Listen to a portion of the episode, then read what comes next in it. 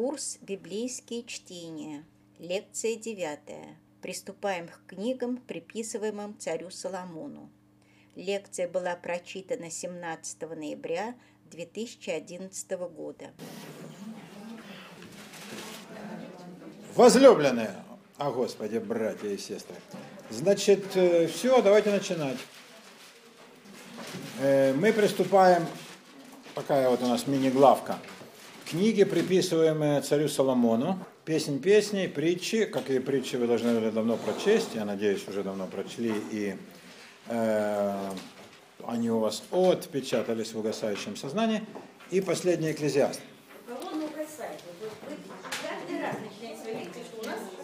А я смотрю в зеркало и понимаю, как оно происходит. Значит, традиция приписывает Соломону три книги. И они любопытно структурированы. Песнь песней, такой гимн любви эротической. Сейчас мы его прочтем и подробно разберем. Не знаю, за одну ли лекцию, может, за две. Поскольку, когда речь идет о любви, торопиться не надо. Да. Торопиться надо у зубного врача, а вовсе не тут. А потом он, повзрослев, написал в виде пояснений, или, если хотите, поучений э, отца сыну притчи, Мишлей называется на иврите, притчи такие, да, э, где он дает такой вполне обывательский совет своему сыну, да, как э, жить ни с кем не ссорясь, как достичь карьеры в городе. Да, такая книга преуспевающего городского обывателя. Да. Нет там ни призывов погибнуть, за веру, э, там, ни с мечом, ни с молитвой. Такая конформистская книжечка вполне. Особенно по аппаратной борьбе. И в аппаратной борьбе она пригодится. Да, там много любопытных вещей. И в смысле там не ходи по девкам, живи с одной женой, вина не пей, от вина только вред. В общем, выдержанная книжка дейная. А, и это, конечно, манифест воинствующего конформизма такого, э, который никогда ни в какие времена не утратит своего значения. И, наконец, последнее, это экклезиаст, Когелет на иврите, проповедующий в, созна... в собрании. Самая мрачная книга, наверное, во всей мировой истории, не только в Библии. Э, как попала в канон, непонятно. Э, действительно ли Соломон ее написал? Но если Соломон был мудрейший из людей, тогда, по-видимому, э, трудно сказать, писал ли Соломон книги. Я знаю, разбирали мы с вами, да, пример того, мог ли Давид написать псалмы. В свое время еще поговорим поподробнее. Мне кажется, никак. Вот, как мы знаем царя Давида, он очень подробно описан в Библии, в книгах царств, от его с молодости, когда он еще был пастушком, потом, значит, вдруг такой случай его возвысил, он победил великана Голиафа, стал любимцем, потом его помазал пророк Саул, совершенно неожиданно для него, на царство, и он стал царем, а, сначала любимцем царя э, э, этого Саула, да, помазал его пророк Самуил, конечно. А потом Саул стал как-то мутнеть разумом и окрысился на него, чуть не убил, он убежал. Его приключения там с разными женщинами многочисленными, его эти шастания в разбойничьем отряде, рейдерство, рэкет, самый такой махровый, да?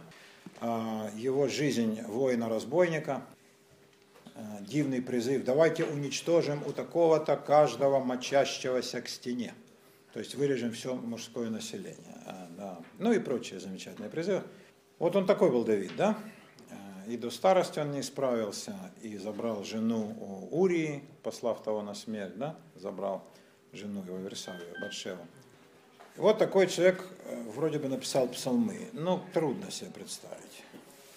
Вот что мы знаем о людях, которые, скажем, э, которым приписывается, например, в европейской традиции написание э, воинских каких-нибудь песен. Да? Мы знаем, что те воины, которые махали мечом на поле битвы, там упирались копьями, проливали кровь и пот, да, ночевали на своих вонючих привалах, они не писали стихов песен. Песни писали трубадуры, которые тяжелее своей лютни, а также дамского покрывала ничего не поднимали, и едва ли они могли там выдержать в конном строю какие-нибудь там марши, двуручный меч никто из них не поднял, но писали о воинских подвигах, писали красиво. То есть тут не надо путать. Э, ремесло поэта это одно, а ремесло воина совершенно другое. И я думаю, человек, который посвятил себя ремеслу воина, ну, то есть убийцы профессионального, конечно, за святое дело, это все понятно, э, этот человек должен сказать себе, я не отношусь к, своим противникам как к людям. Если считать противников людьми, ты не сможешь их убивать. А ты должен их убить как можно больше. Значит, ты не должен считать их людьми. Э, человек, не считающий других людьми, о чем будет писать стихи и для кого. А поэт, он совершенно иными предметами мучается, но для поэта взять в руки оружие, ну, теоретически возможно. Э, я вам приводил пример Георгия Шенгели, да, вот великий переводчик, который сказал «Оленя ранили стрелой», да, старый перевод, а новый «Козе попала пуля в зад», да, мы выбираем старую версию. Вот у Шенгели есть э, строка «Я не боец, — говорит поэт, — я мерзостно умен, не по руке мне хищный эспадрон». Эспадрон – это типа рапиры, такое оружие. Вот это правильно. Те, кто мерзостно умны, да они еще у них там раздвоенная душа, там рефлексия, они размышляют, а верно ли, а можно ли убивать, а того ли. Воин должен быть лишен этого всего. Есть приказы, все. Да, и он должен с боевым пылом все это делать с удовольствием, а не через силу, как поэт. Поэтому, мне кажется, Давид никаких стихов написать не мог. Говорят, были самураи, которые там, вырезав две деревни, не со зла, а потому что приказ такой.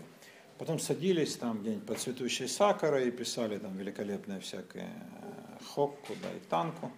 Возможно. Э, но, во-первых, мы не можем их оценить в полной мере, поскольку все перевод, а во-вторых, они, а может быть, одни вырезали, другие писали. Вот в это я верю больше. Э, не надо впадать как бы в распространенную ошибку, если человек хорошо описывает, то он точно там был. Как известно, Владимир Высоцкий воевал, сидел, э, плавал в полярных экспедициях, да, был академиком, в общем, везде. Да? А потому что народ не допускает мысли, что поэтический гений может все это представить, не бывая. Но вот наш современник, ну когда он умер в 80-м году, смешное время тому назад, он же все это делал. Да? Между тем, вы знаете, миллионы людей убеждены, они били себя в грудь на моих глазах, что он воевал, в соседней роте, отец мой видел его, ну что ты мне рассказываешь? И попробуйте их переубедить. Э, да, э, ну, вот сила поэтического гения, она все преображает. Человек, который написал псалмы, человек с сокрушенным духом. А у Давида не было вообще, наверное, понятия о рефлексии, он вообще не задумал. Он сначала делал, да, потом, как в анекдоте, сначала отрывал, потом считал. Он сначала делал, потом размышлял. И поэтические глубокие размышления – жалобы, а псалмы это все жалобы, да, на свою горькую судьбу. Этому было меньше всего свойственно. Он по-иному решал проблемы. Мечом, а, подкупом, золотом, ну, как подобает царю, воину, интригану. Поэтому я не верю, что Давид мог написать псалмы. А вот написал ли Соломон три свои э, приписываемые книги, да, как сказал бы Рэбе, атрибутируемые ему. Может быть, тут я так решительно не выскажусь. Мог, в принципе. Бог его знает, э, что за человек был Соломон. Если он был так, так умен, как его описывает э, Библия, о том, что у него было слышащее сердце, лев шомеа, высшая степень мудрости, он понимал язык птиц, зверей, да, о чем шелестят ветви, листва на деревьях, то, наверное, мог написать поэтическое произведение в духе высокой эротики, как песнь песни, потому что как бы, в молодости все же влюбляются. Влюбляться это процесс такой, я вам потом объясню механизм. А вот. Сейчас этого уже нет, но раньше было. А, мог ли он написать притчи в таком, ну я бы сказал, чиновно-конформистском духе? Мне не кажется. Как-то не верится, что это царского пера произведение. Он это как-то э, написал, скорее всего, ну по притчам мы посмотрим с вами, да? Человек же это стиль, ну видно, кто пишет – и видно, что пишет человек, пробившийся с колоссальными трудами из низов, из грязи в князи, зацепившийся за положение и больше всего на свете боящийся его потерять. Эта фигура известна нам всем, она всегда была, была и будет. Но царь-то не, царь же родился да, в багряных этих пеленках, ему-то что? И у царя совершенно иное ощущение, он помазанник Божий. Если бы царь писал, ну едва ли бы он писал в таком духе, там, не ссорься, не... ну такие вот мелочные советы. Э, мне кажется, Мишлей притчи приписаны Соломону для придания им веса. Потому что люди понимали, что мораль там достаточно такая уязвимая. Ну а Когелет, Экклезиаст, мрачную книжку, наверное, мог написать великий мудрец, ну, который как бы вот не то чтобы понял, а вот он стал на точку зрения, что все на свете дерьмо. Ничего не стоит доброго слова. Девиз э, Американской лиги психотерапевтов. Весь мир говно, а в конце ты сдохнешь. Ну и это правда, кстати, да, ни с первой, ни с второй частью не поспоришь, но нам не хочется, чтобы так было. И на самом деле не так, не, не так на самом деле, да? Потому что гораздо все сложнее. Это только внешняя часть, да, вот они берут внешнюю канву. На самом деле не так. Но Когелет отстаивает эту точку зрения, но он ее так бы сразу формулирует, экклезиаст, и потом ее всячески обосновывает э, с большим или меньшим художественным мастерством, довольно с высоким. Э, но это, так, это тезис, если ты в него не веришь, э, это невозможно обосновать. Это же не теорема, это жизненная позиция. Если ты ее не разделяешь, то, так сказать, она никогда не будет твоей вполне. Но множество людей, испытавших ужасные какие-то жизненные разочарования, они приходят к этому выводу, что все дерьмо. Ничего не стоит усилий, да? Ну, для них тогда, значит, экклезиаст – это утешение. В экклезиасте все ссылаются на Бога, каждое второе слово Бог, а на самом деле на Бога никто и не надеется. И Бог там не спасающая сила, и не э, как бы существо, которое там вмешивается, как-то ведет кого-то, да, э, исправляет нечто, а вот он как-то, как, он как мировой закон, он смотрит сверху равнодушно, как небеса, и все. Но это же совершенно не такой библейский Бог описан в иных книгах. Бог-то описан вмешивающимся, активно, он сопереживает, он гневается, да, он смеется, как в Ионе. Он активно принимает участие. А здесь Бог зритель. И он смотрит, но он даже без злорадства, он равнодушно смотрит. Да? И равнодушная природа спокойно будет там сиять. Да вот он так смотрит, ну, этот помер, ну а куда же ему делать? Все сдохнут. Животные сдохли, а этот двуногий чем лучше? Ты скоро? Да, давай ты сдохнешь. Ну, вот такая точка зрения, да, у него на Бога он ссылается на него а, через каждое слово. Ну, может быть, царь, разочаровавшись во всем, хотя если человек разочаровался во всем, а, как это согласуется с идеей того, что он строил храм 40 лет? Зачем тогда строить храм, если ты веришь, что все равно все барахло? А, тоже не очень это все. Да? Потом, в том ли мудрость? Мудрость состоит в том, чтобы признать, что все дерьмо, или в том, чтобы сказать, нет, мы все смертны и тленны, но весь я не умру, и душа в заветной лире мой прах переживет, и тление убежит. В чем истинная мудрость? Это большой вопрос. И неужели Соломону такая довольно простая вещь не приходила в голову? Поэтому не знаю, э, действительно ли истинная мудрость в таких, ну, достаточно банальных суждениях. Все барахло и не, не стоит ради, не, не ради чего карабкаться. Не слишком ли это простая и такая профанационная трактовка мудрости? Вот, что я думаю по поводу авторства Соломона. Поэтому у меня большие сомнения. Я думаю, с наибольшей вероятностью Соломон мог написать песнь песни. Поскольку любви, я забыл вам сказать, все возрасты покорны. Да, ну что вы смеетесь? Ну вы зачерствели сердце, народ с необрезанным сердцем и ушами, как Рэба говорила. А любовь это чувство, да? А, да, и она охватывает там человека, ну вы в курсе. А поскольку любви подвластны все, и цари, и пастушки, как мы тут видим, да, и любовь в этом плане никого, так сказать, не щадит, и всех уравнивает, замечательному принципу ляжем, сравняемся, а еще и до того посмотрим друг на друга и сравняемся, и царь и пастушка, да, теряют равным образом голову и забывают о своем долге, каждый о своем. То в этом плане да, любовь может подвигнуть человека на написание таких строк. Вот в это я готов поверить. В это я готов поверить. Сколько нам известны коронованные особы, писавшие прекрасные лирические стихи. Да? Когда Купидон ранит в сердце, и, значит, человек кровью этого сердца, глядя на эту недоступную, коварную, холодную избранницу, да, которая, конечно, пошла с другим, потому что они ничего не понимают, эти женщины, да, он пишет значит, горестное стихотворение. Здесь не горестная, здесь гимн торжествующей любви, любви эротической. Можете ли вы себе представить какой-нибудь священный текст, где была бы столь разнузданная эротика? Я вам говорю, что если бы отец Всеволод Чаплин, он же Чапмен, э, прочел бы эту книгу, то, конечно, он потребовал ее запретить нафиг, потому что тут, во-первых, педофилия, пастушка маленькая еще. Тут братья говорят, да, сестра наша молодая, грудь не выросла у нее, это педофилия в чистом виде. Это хуже любого этого вашего гада Набокова.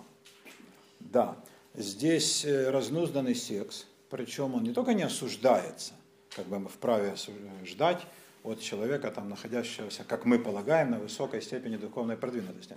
Мы же думаем, ну так нас научили отцы звездония, что чем человек выше духовно, тем он должен с большей ненавистью и яростью смотреть на все плотские проявления. Должен, не должен есть, не должен пить, но уж на секс он должен смотреть, как на скорпионов, которые пожирают милую оленину. Как-то так.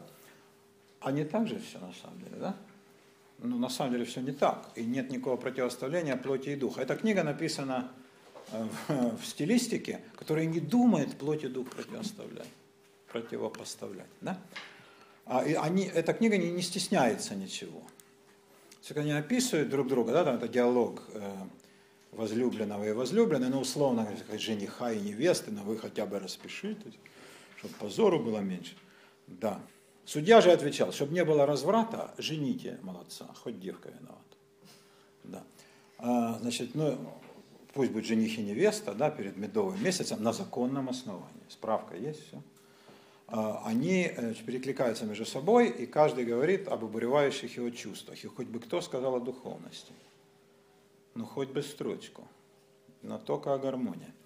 Да, Теперь, если люди пишут э, о любви, они, э, вам не приходилось просто читать таких строк, люди пишут как можно лучше, покрасивше хотят, чтобы, значит, уязвить сердце этой возлюбленной. В основном э, любовную поэзию пишут мужчины. Ну, потому что женщины гораздо больше вдохновляют. Если бы женщины писали мужикам, я думаю, что там, ну сколько было, три строки. Да, возлюбленный мой, ты краше скорпиона. Ну, как-то так, да. Но если посмотреть хотя бы на беременного енота, то его ты напоминаешь вполне. А, а женщина, совершенство, она, конечно, вдохновляет мужиков на всякие чудные строки. И э, стихи такого рода, они украшаются разного рода поэтическими, ну, скажем так, прибамбасами, э, аллитерациями, э, созвучиями, красивыми рифмами, великолепными метафорами, сравнениями. И здесь это все мы встретим, кроме аллитерации. Аллитерации только в оригинале. Но я вам прочту, ну, ну, прочту. пару строк я вам процитирую, э, чтобы вы почувствовали, как оно звучит. Да? Э, эту же песню, песнь песней, например, в синагогах, ну, скажем, йеменских евреев, ее не читают, ее поют. Ее поют даже не на распев, а просто поют есть разные мотивы и напевы. То есть это чистая любовная лирика, как она была, вот она дошла до нас в таком виде. Да? Как она сюда попала и кто персонально за это ответит, это мы разберем. Потому что мы такого случая не оставим. Да. Как священно. Вы можете представить, все в Коране была такая разнузданная вещь, или в Новом Завете с его кастратическим духом. А здесь, значит, пожалуйста, да? Значит, мы разберемся, кто конкретно из вашего. Я ничего не хочу сказать, но кто-то из ваших разрешил, да. Мы разберемся, кто это мог быть, рыба. Да. Книга песни песней Соломона. На иврите звучит Шир Гаширим Ашер Шломо. Вот вам уже аллитерация. Шир Гаширим Ашер Шломо. Нам э, аллитерации на звук ша кажутся странными, потому что в русском языке он как бы, да, мы привыкли к другим. Ну, кто был мастер аллитерации? Маяковский самый большой, да? Мне бы памятник по жизни полагается по чину, где он бронзы звон или гранита грань. Вот такие литерации у нас, да? Ну, на ша как-то, да? Но в иврите звук ша уважается. Опять же слово ша, да, выражение. Идн ша. Шир аширим ашер шломо. Что такое шуршащее, да, вползающее в душу. Да лобзает он меня лобзанием уст своих. Ну, начинается. Да, вот вам, пожалуйста, вся духовность. Вот это все, к чему стремится душа ее. Ее, да. Шеинашеклиленещикот пигу. Да, так это в оригинале. Да лобзает он меня лобзанием уст своих. Ибо ласки твои лучше вина, от благовония мастей твоих, умощений. Имя твое, как разлитое миро, то самое дорогое благовоние. Потому девицы любят тебя. Не за духовность. Влеки меня, мы побежим за тобою. Кто мы? Кто мы? Царь ввел меня в чертоги свои, и будем восхищаться и радоваться тобою. Превозносить ласки твои больше, нежели вино. Достойно любят тебя. Вот тут странно написано. Значит, да лобзает он меня лобзанием уст своих, говорит девица, видимо, своим подругам. Она пришла вся такая. Они говорят, ты чего? Ну, и, ну ты ведись, ну ты хоть прикройся. И, ну, нифига, о. А она говорит, да лобзает он меня, шеинашек ли нащекот пигу. Пусть лобзает меня лобзанием уст своих. А они завидуют все. Да? Ну, женщины, знаете, никогда не завидуют друг другу. Но раньше было. Следующая фраза. «Ибо ласки твои лучше вина». Это она уже говорит ему, то есть он уже подошел, да? Ну, может, она вырвалась от него, убежала, знаете, как возлюбленная, да? А он, значит, тяжелой командорской походкой за ней, врывается туда, где эти девицы, не обращая внимания на нее, на, на них, идет прямо к ней с намерением опять эти ласки продолжить. А она ему говорит, ибо ласки твои лучше вина. Да. Один мияин более, э, ну как сказать, более деликатный, тоньше, чем вино. Один мияин маток медваш. Э, лапзанья тоньше вина, слаще меда. Вино и мед – изысканные деликатесы. Туда даже не было ни водки, ни картошки фри из Макдональдса. Народ истинного вкуса продуктов не знал. И поэтому сравнивал с такой фигней, как вино и мед. Да? И она говорит ему, ласки твои лучше вина. Где она его пробовала, а? Девица-то. Каково целомудрие ее. От благовония мастей твоих имя твое, она уже падает в его руки, да, вы чувствуете? Как разлитая мирро. Вот он ее прижал, и она чувствует запах его благовоний, он же пошел на свидание. А разлитая мирра невероятный запах, ну даже не знаю, как, как самые дорогие духи, какие вы любите, ну какая-нибудь Шанель там, да, Поэтому девицы любят тебя. Это она еще успевает сказать этим. Вам завидно, падлам? Идите отсюда. Влеки меня, они не бегут. Мы побежим за тобою. То есть они остаются, получается.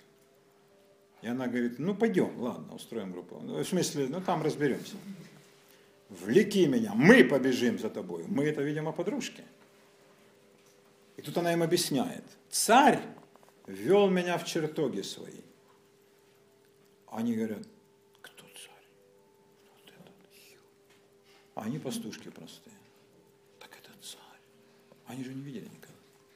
Царь вел меня в чертоги свои. Будем восхищаться и радоваться тобою, царь.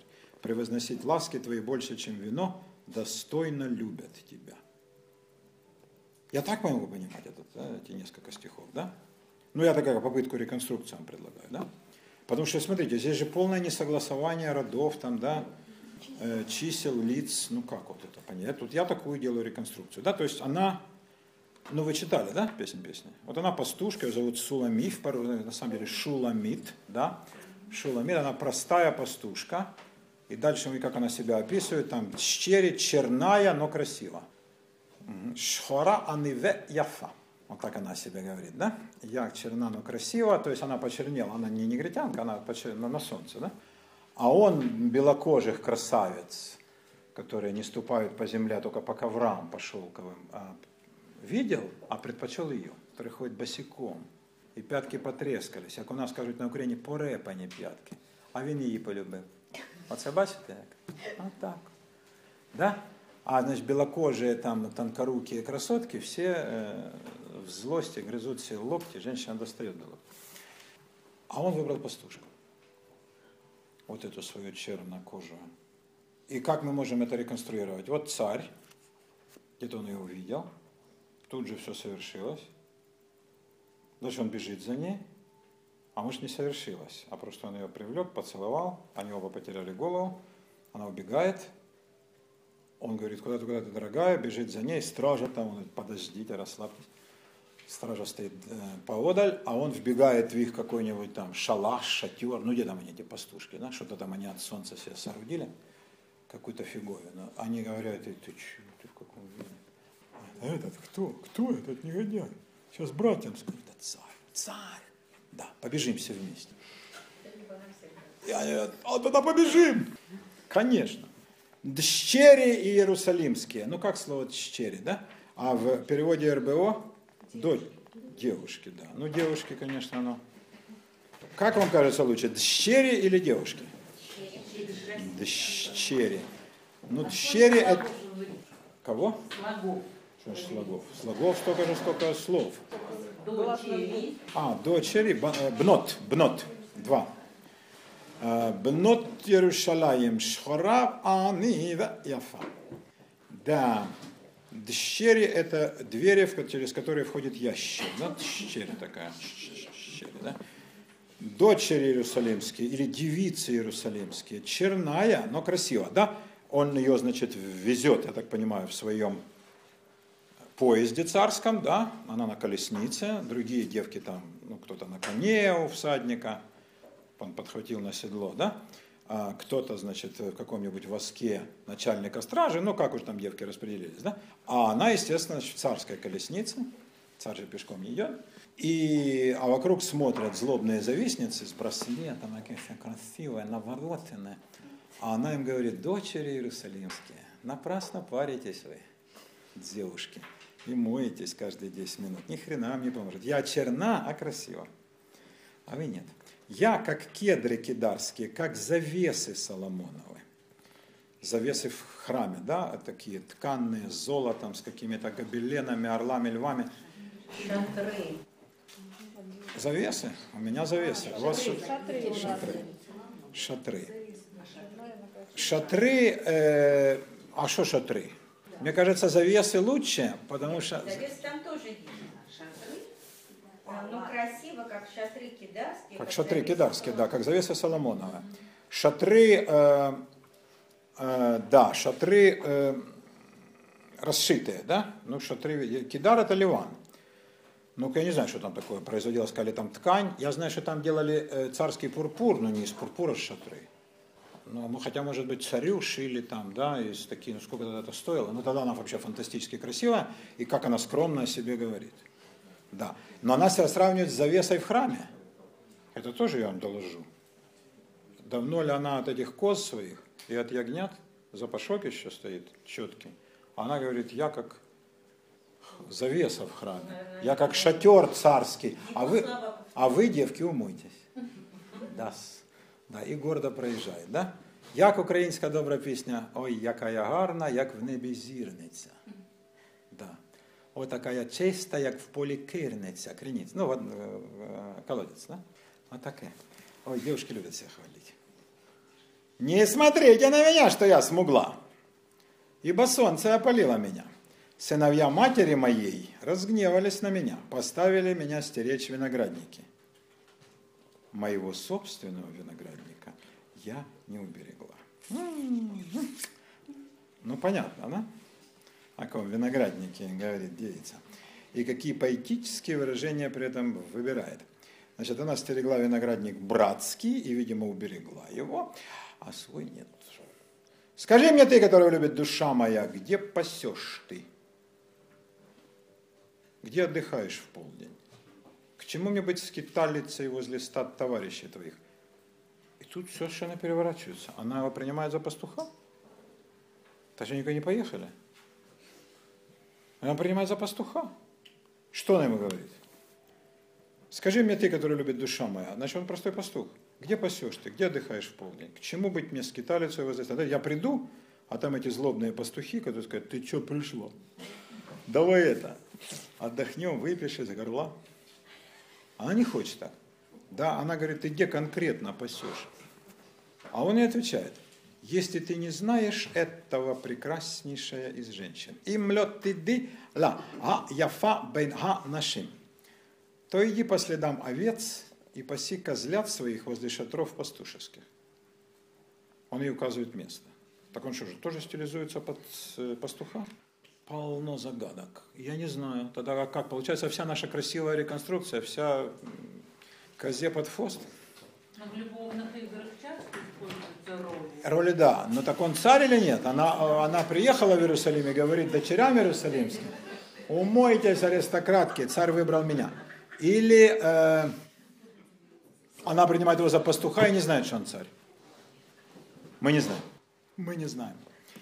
А, загадка и все. А он не отвечает, значит, э, э, иди по следам овец, паси козлят возле шатров пастушеских, хотя кто ж там, там пастухи убьют сразу. Кобылице моей в колеснице фараоновой я уподобил тебя, возлюбленная моя. Один из дивных комплиментов. Кобылице в колеснице фараоновой. Вы, современные красавицы, если ваш избранник скажет вам «кобыла моя», возрадуется ли сердце ваше? Нет? Почему? А кобылица. Если он назовет, э, ну, скажем, парень, девушка скажет «коза», она обидится. Но козлиха это же совсем другое дело. Козочка совсем. Козочка моя, да, тупо, э, да, кобылица. Кобылица в колеснице фараоновой. Уподобил я тебя возлюбленными. А кобылица в колеснице фараоновой сравнение очень непростое в фараонову колесницу действительно брали только кобылиц, не брали жеребцов. Вы объясните почему? Когда жеребец чует кобылу в период течки, все он теряет, ни один кучер не удержит. И он, э, он убежит, сорвет, ну вообще это будет кошмар. А если их несколько, это будет полный брак. Э, значит, надо брать кобыл, они ведут себя смирно. Э, поэтому в, в колесницах царских, ну фараонова, конечно, это самый большой выезд, да, э, там только кобылы.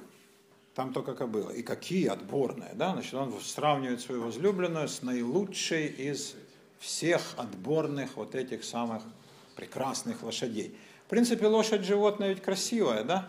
И символ изящества, и грации, и совершенно. Это не корова, да? Если бы он ее сравнил с лучшей коровой на пастбище. А, такое сравнение мог сказать царь, никак не пастух. Где пастух мог видеть царскую колесницу, тем более фараона? Значит, он опять царь. Они все время как бы, да, как карта, да, как, как, да, здесь валет, здесь король, непонятно, кто же он есть.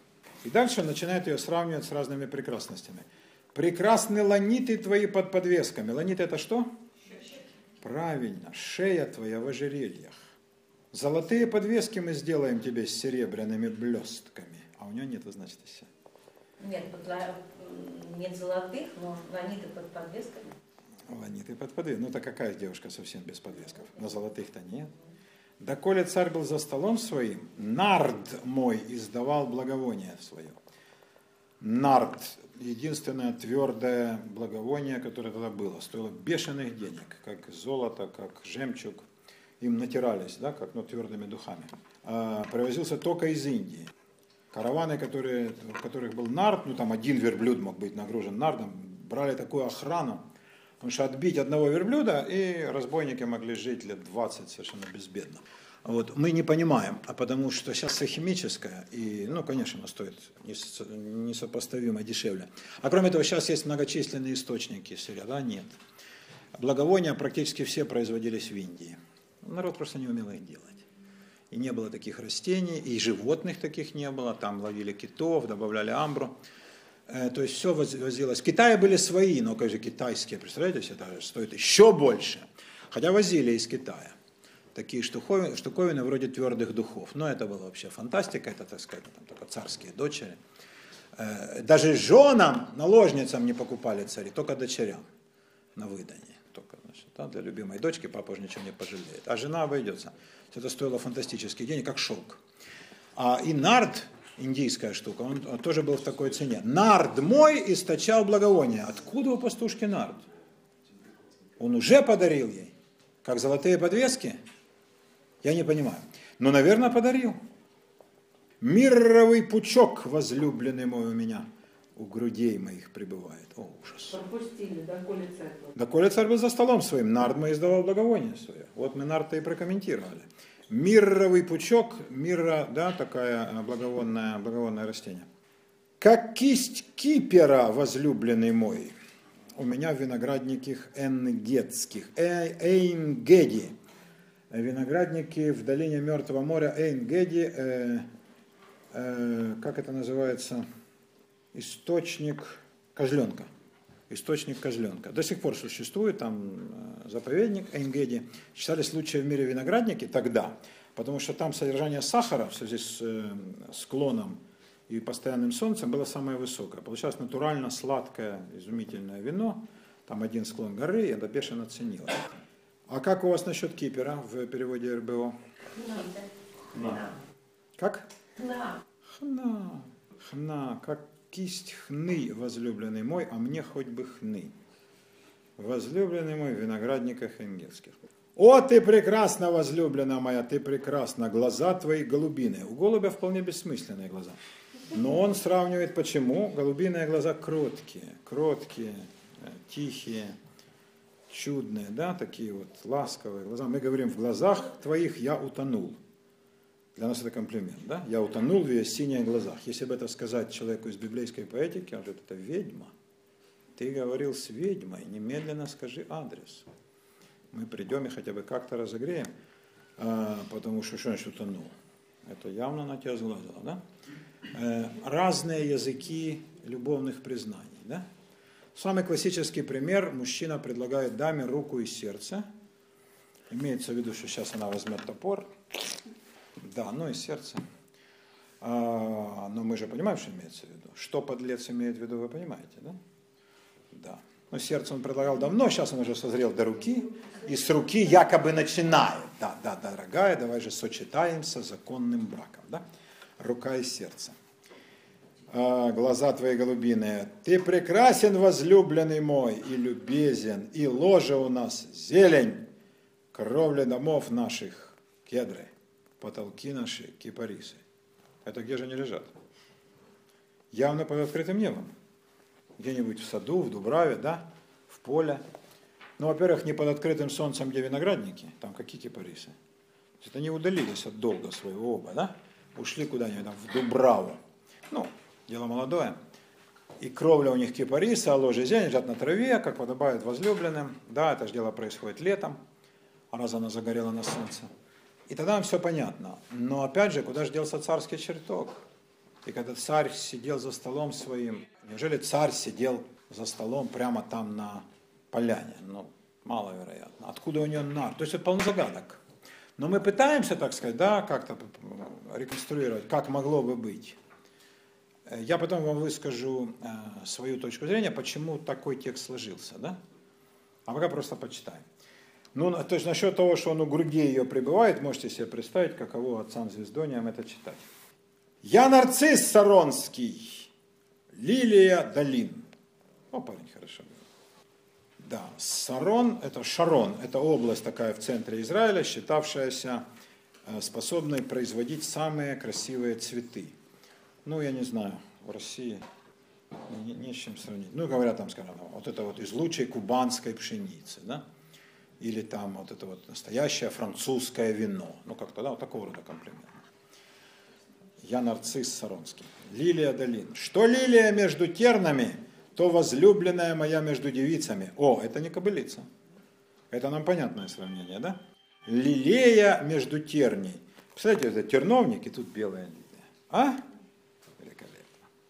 что яблоня между лесными деревьями, отвечает она ему, то возлюбленный мой между юношами. Они такие все, э, ну, дички, а тут яблоня. То возлюбленный мой между юношами. В тени я люблю сидеть я, и плоды ее сладки для гортани моей. Гортань, конечно. Он ввел меня в дом пира, и знамя его надо мной – любовь. Отлично. Знамя его надо мной – любовь. Ведегель шело алай агава. Знамя его, да? Вот этот царь, строитель храма, да, значит, вот его знамя, оно к чему свелось? Где купец твои роскошества? В дырявом волокошечке. Где мудрец твоей учености? Под подушкой у девчоночки. Марина Ивановна. Подкрепите меня вином, освежите меня яблоками, ибо я изнемогаю от любви. Ну, можете себе представить. Видимо, они долго читали. И теперь видно, как именно, внимательно. Левая рука его у меня под головою, а правая обнимает меня. Так очень удобно держать книжку. Заклинаю вас, дочери, девушки иерусалимские, сернами или полевыми ланями. Не будите и не тревожьте возлюбленной, доколе ей угодно. Она спит, да? А он поет. Назарет ее не буди, у нее в голове бегуди. Да. И он говорит девицам, которые, конечно, придут будить, да, и сказать, ну как оно? Не, подожди, расскажи. Подожди, а потом что было? Нет, так а с чего начало? А сначала так, да? Ага. Интересно. Так, подожди, а как сравним у тебя? И он говорит ей, девицы, прошу вас, заклинаю вас серными и полевыми ланями, ласковыми такими, да, зверьками, не, не кобылицами. Не будите, не тревожьте возлюбленной, пусть она спит, доколе угодно ей. А пастушке следует вставать рано, но она уже давно не пастушка. Она говорит, голос возлюбленного моего, диалог. Вот он идет, скачет по горам, прыгает по холмам. Ну, прыгает, скачет. Друг мой похож на серну или на молодого оленя. Вот он стоит у нас за стеной, заглядывает в окно, мелькает сквозь решетку. Ну, наверное, в виде оленя с рогами или как. Ну, олень, конечно, здесь символ быстроты, э, грации, изящества и неуловимости. В библейской поэтике олень, он называется цви, на иврите, цви. Это символ всего прекрасного. Да, э, никакой рогатости тогда никто не знал, тогда еще не было термина рогоносец. И поэтому то, что у оленя рога, никто ему в грех не ставил. Да? И олень э, это однозначно животное. Олень символ изящества, быстроты, ловкости и стеснительности. Почему-то так считалось. Но вы же знаете, да, мифологический бестиарий очень отличается от реальных свойств животных. Э, голубь – символ мира, хотя он разносчик орнитоза и гадит на любой памятник. Что в голубе хорошего? Ну что? А почему голубь так превознесен? Просто потому, что в Библии описано, что он прилетел после потопа с веткой оливы, и голубь стал считаться символом мира. Палома Адье, этот самый Пикассо, член ЦК Компартии Франции, нарисовал эту хреновину. Да? И как написал великолепный э, французский журналист – а гнусная голубка Пикассо уже обгадила все стены нашего прекрасного, но, увы, беззащитного Парижа. Да, это правда. Э, лебедь якобы помирает, когда его возлюбленную, да, и он, значит, падает, если бы лебедь понял, он смеялся бы до утра. Да, с каких хренов он будет? Да, а значит, э, кто там еще? Да, кабан. Кабан символ э, мерзости, жадности, похоти, а он такой же, трудяга, как и все остальные. Ничуть он не более похотлив, чем любое другое животное.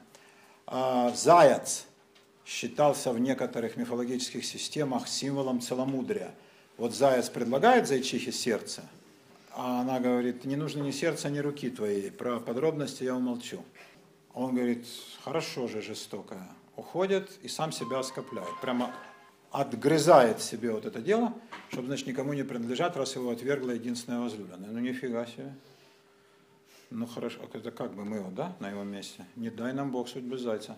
Да, в жизни зайцы так себя не ведут, но зайцу приписывают, он символ чистоты, чистоты помыслов, самооскопления, да, ну, любимый образ христианской поэтики, да, люди добровольно себя кастрировавшие.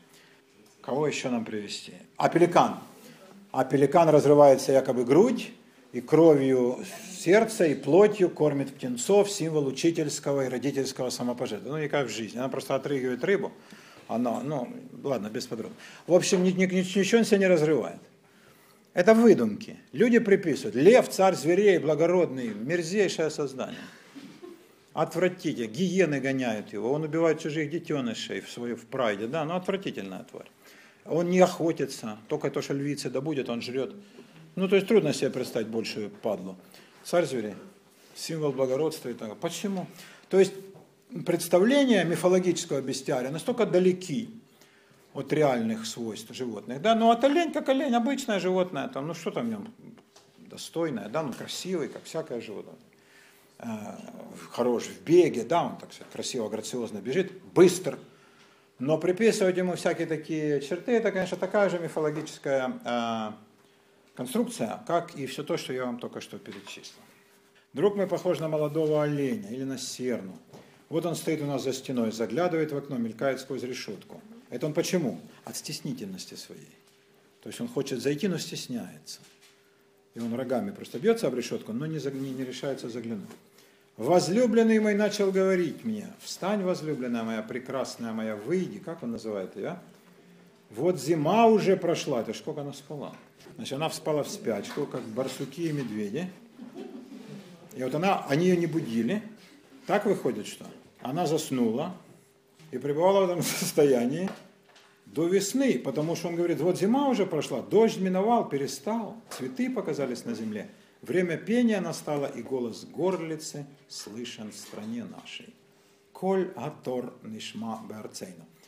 Смоковницы распустили почки свои, и виноградные лозы, расцветая, издают благовоние. Встань, возлюбленная моя, прекрасная моя, выйди, голубица моя в ущелье скалы под кровом утеса. Ай, покажи мне лице твое, дай мне услышать голос твой, потому что голос твой сладок, и лицо твое приятно. А что же он зимой делал? Зимой он воздержался. Ну, видимо, так, раз она спала. Как это понимать? Не, не знаю. Не знаю, да? То есть он будет возлюбленную после некой зимней спячки? Ну, не факт. Кто он? А она, она спит-то она. А она все. А без него Она засыпает, да?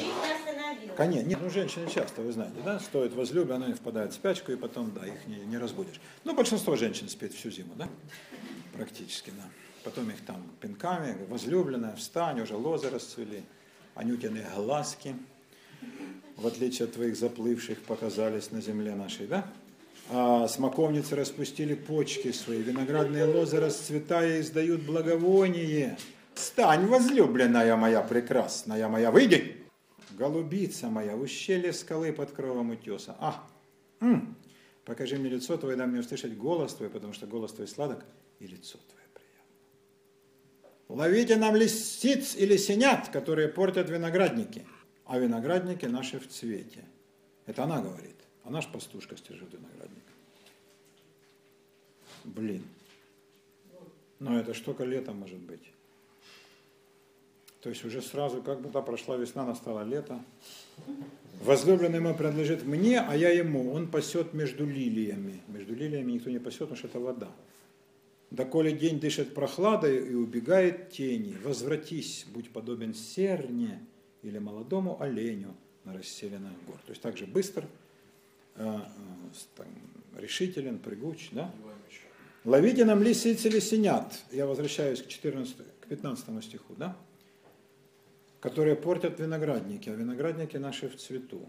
Что за лисы или синята? Что за лисы или синята? Мы про лесу и виноградники знаем кое-что. Это Изоп, да?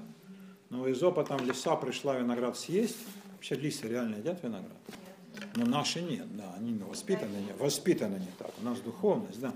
Но тамошние лисы, видимо, греческие, языческие и вот все яурейские, ели виноград. Какой им от этого кайф, кроме поноса? Ну, допустим. Лиса же вообще не травоядное существо. Ну, медведь, да, он ест и овес, вы знаете, да, малину, ягоды, барсуки тоже, да. Это какие животные? Которым нужен э, сахар, потому что сахар дает жир, а жир обеспечивает им зимой какое-то комфортное существование. Но лиса нет, она не ест ничего растительного. Но она просто не может физически этого есть. Откуда взялись понты, что лис, лисы э, едят виноград? Откуда у Изопа, да, лиса там хотела виноград, а потом сказала, что он зелень, ну вы знаете, да, еще раз комину набьешь.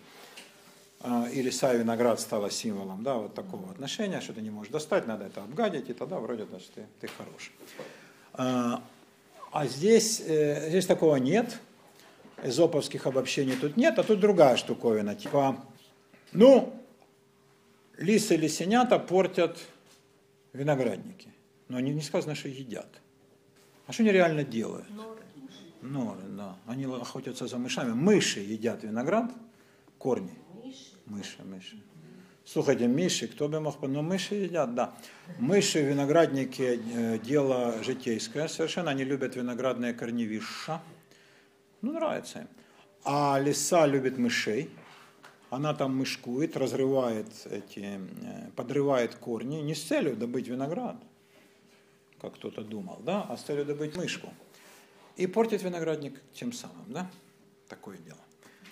Но что здесь имеется в виду? Какие такие лисы или синята? Это кто такие? Если виноградник, мы помним, какого виноградника она не уберегла, вы понимаете, да? Если этот виноградник имеется в виду, то какие лисы могут их портить? Это зло- злобные мужики, которые склоняют девушек к неформальным отношениям, обещая им подарки, а впоследствии и узаконивание этих отношений. Девицы на это соглашаются, и виноградник не устерегается. Ну, на этом мир стоит. И не дай Бог, чтобы это прекратилось когда-нибудь. Да, то есть нас спасает только женское легковерие. Тогда лисы лисенята это значит мужики, которые вот таким образом обольщают девиц, парни, да? Ну, она верная, но вся стилистика этому противоречит. Тут нет никаких предостережений. Берегитесь же, дочери, вот видите, что со мной случилось?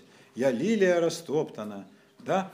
Он надругался надо мной, и теперь мне одна дорога в исправительный интернат или с камнем в воду. А вы смотрите, берегите свой виноград, то хуже будет. Да, это любимый мотив западноевропейских песен с гимном э, как бы девственности. Да? Береги же виноградник свой девица. А то ж, не дай бог. Но здесь нет. Она не уберегла и фиг с ним. Кто ее за это будет осуждать? Ни дочери иерусалимские, ни эти самые э, подруги ее, ни сам он, тем, тем менее, да? Непонятная строка. Вот кто, по-вашему, лисы или синята, которые портят виноградники? Но это метафора, я даже не имею в виду конкретные лисы. Но я не знаю, как это расшифровать. Я вам, помните, написал, да, в анонсике, песни песни, загадка загадок. И вся вот она такая. Есть вещи ясные, а вещь абсолютно не Как бы впечатление, что это из разных текстов. Ну, вы уже понимаете, к чему я клоню, да? Текст такой, потому что это мозаика, это из разных текстов надергано. И это коллаж. Это коллаж.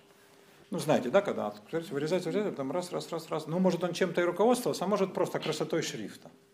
Это как, ну, вот, дома много книг, и там, э, ну, скажем, дочь, супруга, ну, кто-нибудь из читающих состояние по цвету переплетов, не по тематике, а по цвету красненькая, бордовенькая, да, тут по желтенькой, и так потихонечку. То есть цветовая гамма э, есть, тематики никакой. Так и тут. Какая-то неведомая нам цветовая, может быть словесная гамма. Словесный узор соблюдается, смыслового, смыслового никакой конвы мы не прослеживаем. Откуда тут лисы? Сколько она спала?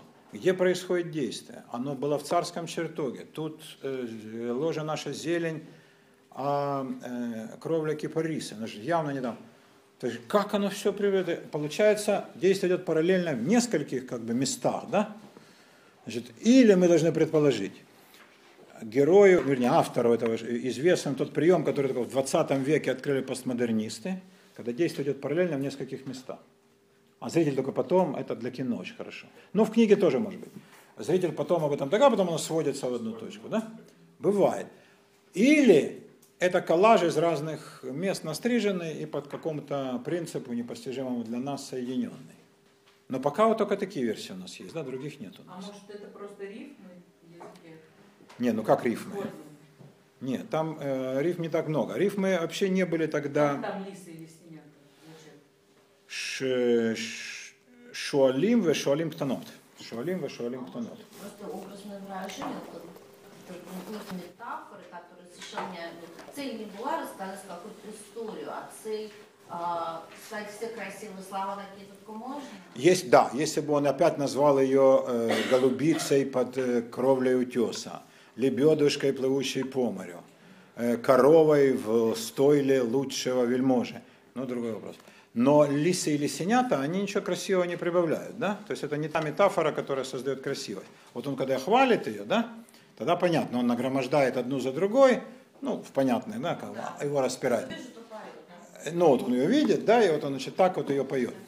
А вот с, с лис- с лисами не ясно совершенно. Ну, что делать? Будем переходить ко второй главе. К третьей. На ложе моем ночью искала я того, который любит душа моя, искала его и не нашла его. Эту дивную строку, ну вы понимаете, кого она искала? Нет. Ах, нет. Хорошо. На ложе моем ночью искала я того, который любит душу. Это градусник. Градусник, да, да. Искала, но не нашла его. Встану же, пойду по городу, по улицам и площадям, буду искать того, который любит душа моя. Искала я его, не нашла его. Встретьте ли меня стражи, обходящие город? Не видали ли вы того, которого любит душа моя? Представляете, что бы стражи сказали? Типа, за городською стіною такі, як ти сидять. Но едва я отошла от них, как нашла того, которого любит душа моя. Ухватилась за него и не отпустила его, доколе не привела его в дом матери моей и во внутренние комнаты родительницы моей. Однако, какая настойчивая девушка. Мне нравится слово «ухватилась за него». Я понимаю так, что она привела захват за кимоно, как в дзюдо. Знаете, когда с внутренней стороны и выворачиваешь, а кимоно же не порвешь, то оно как железо, да, и когда раз, и все. И ты уже, вот он тебя уже захватил. Да? Ухватилась за него. Вы, девушки, репетировали такой прием? Совершенно правильно. А лучше двумя руками с выворотом, да, тогда он весь будет твой, да? Да. И не отпустила, доколе не привела с понятными намерениями, да? Сейчас мы пойдем в ЗАГС, душа моя, и не отвертишься ты, возлюбленный. Заклинаю вас, дочери Иерусалимские, серными или полевыми ланями, не будите, не тревожьте, возлюбленные, доколе будут. Это получается теперь припев. Рефрен, да. Кто это восходящее от пустыни, как бы столбы дыма, окуриваемые мирою и фимиамом, и всякими порошками мироварника?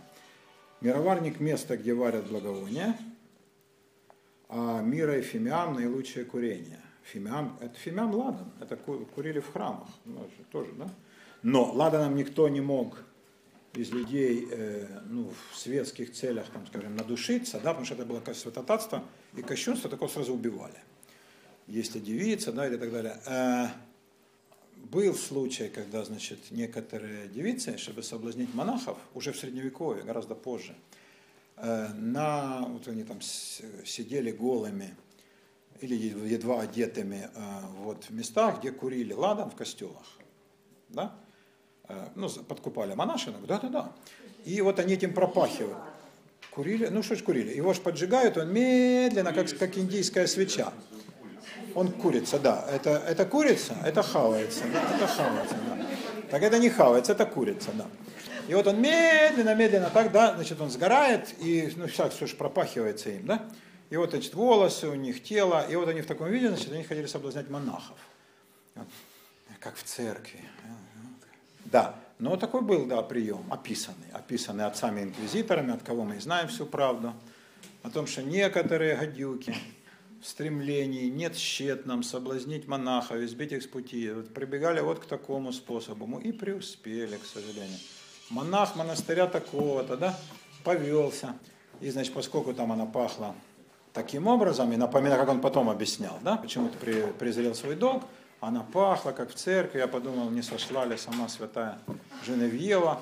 И подумал, что лучший подарок, который могу сделать святой Женевьеве, это, конечно, каковой подарок немедленно и вручил. И святая Женевьева по вручении третьего подарка осталась очень довольна. Да, ну и значит, ну, после этих объяснений там понятно, с них сурово взыскивали, это я уже опущу. Но вот да, были такие приемы. Но в принципе надушиться миром, конечно, было невозможно вот этим, в смысле фимиамом, фимиам ладан. Но вот она благоухает, окуриваемая мира и фимиамами, всякими порошками мироварника. Кто она такова? Кто? Это, конечно, возлюбленная его. Вот одер его. Одер это что? Ложе, конечно, да. Кровать. Соломона, 60 сильных вокруг него из сильных Израилевых. Это они охраняют ее девственность. Все они держат по мечу, опытны в бою. У каждого меч при бедре его ради страха ночного. Это ж как они боятся. Но это описание стражи некой, да, царской, хотя в такой ситуации какие ему стражники. Виноградник все равно они не уберегут. Насильный одер сделал себе царь Соломон из дерев ливанских. Столбцы его сделаны из серебра, локотники его из золота, седалище его – из пурпурной ткани, внутренность его убрана с любовью тщерями иерусалимскими. Ах ты, Боже мой! Да, походная кровать царя Соломона. Красиво.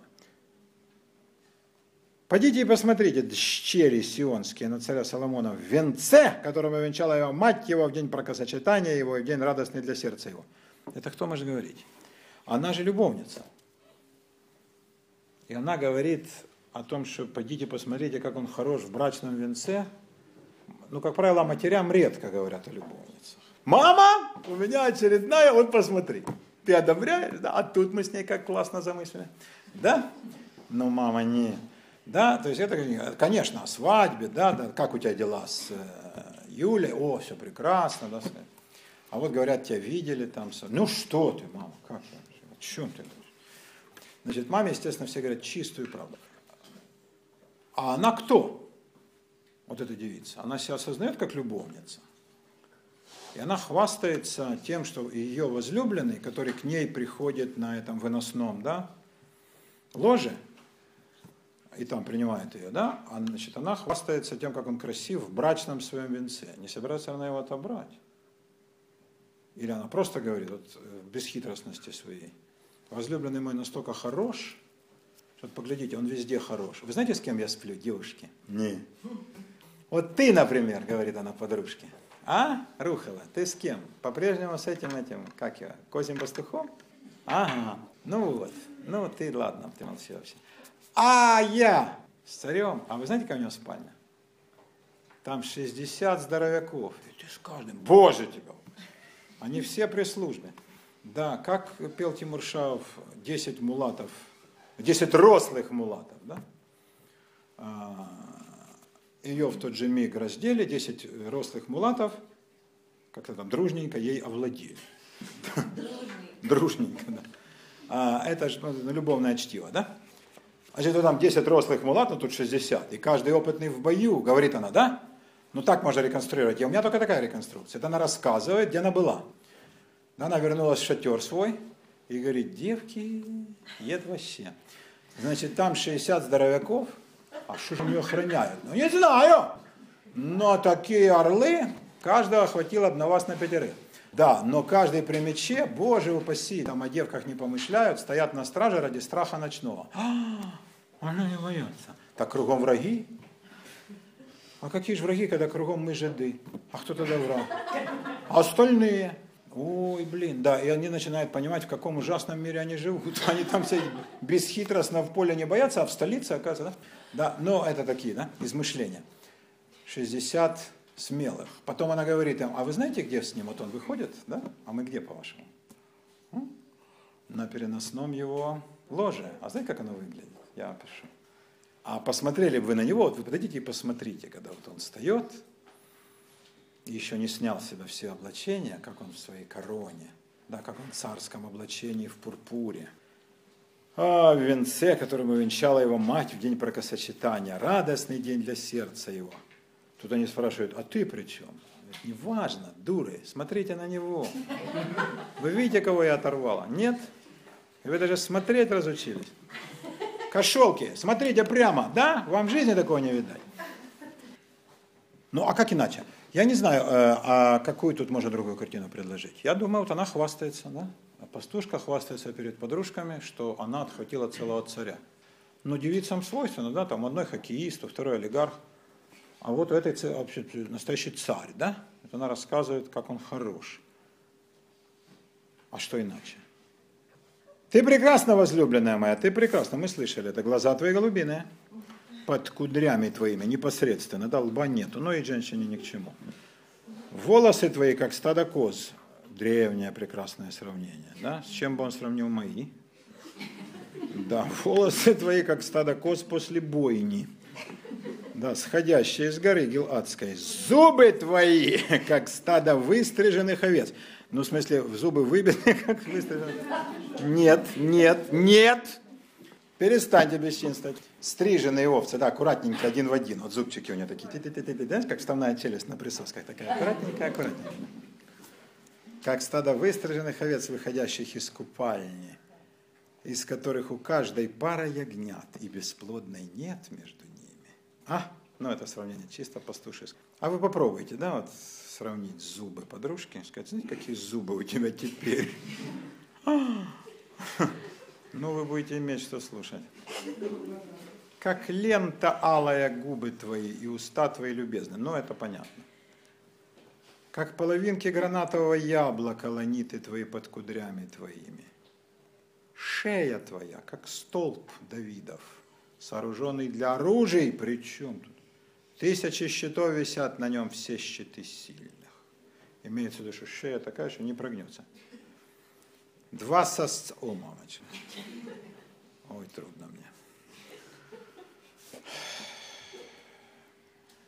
Два сосца твои, как двойня молодой серны, пасущаяся между лилиями. Доколе день дышит прохладой и убегают тени. Это тоже было уже, это тоже припев. Пойду я на гору Мировую и на холм Фимиама. Разумеется, метафоры никакой горы мира, представляете, да? Да, значит, некая благоухающая гора и холм столь же аромат. Вся ты прекрасна, возлюбленная моя, и пятна нет на тебе. Со мной с Ливана невеста, со мной иди с Ливана. То есть вот как бы они как бы... Какой-то фильм я смотрел, Рене Гадара, по-моему. Влюбленные, там вот их поражает любовь такая вот куде футро, любовь с первого взгляда. И еще, еще ничего не было такого, да? А есть просто вот любовь. Э, еще вот сейчас должно все произойти. Они берутся за руки – и их тень становится там как площадь, потом как город, все оно так растет, да, такая вот, они заполняют свой весь объем, да, такая вот киношная прекрасная метафора. Потому что в литературе это не передашь, да, вот они как, вот они танцуют, и они танцуют прямо на всем земном шаре, да? так, так они чувствуют этот момент. Вот что-то тут похожее, да. Он представляет себе, что они, ну, как бы по всей земле путешествуют. Со мной с Ливана, Ливан на севере, невеста моя, со мной иди с Ливана, ну то есть спускайся с гор на равнину. Спеши с вершины Аманы, с вершины Сеира и Ермоны, это горы. Ермон это Хермон, да, сейчас. Сеир тоже, но Сеир гора больше мифологическая, а Хермон это гора, находящаяся на голландских высотах. Да, анекдот знаменитый, на Хермоне выпал снег, Моня не пострадал. Да. А, гора Хермон, да. На иврите звучит красиво, по-русски. Да. Ну, в общем, они сверху вниз идут. Накатываются, как лавина, как на них любовь.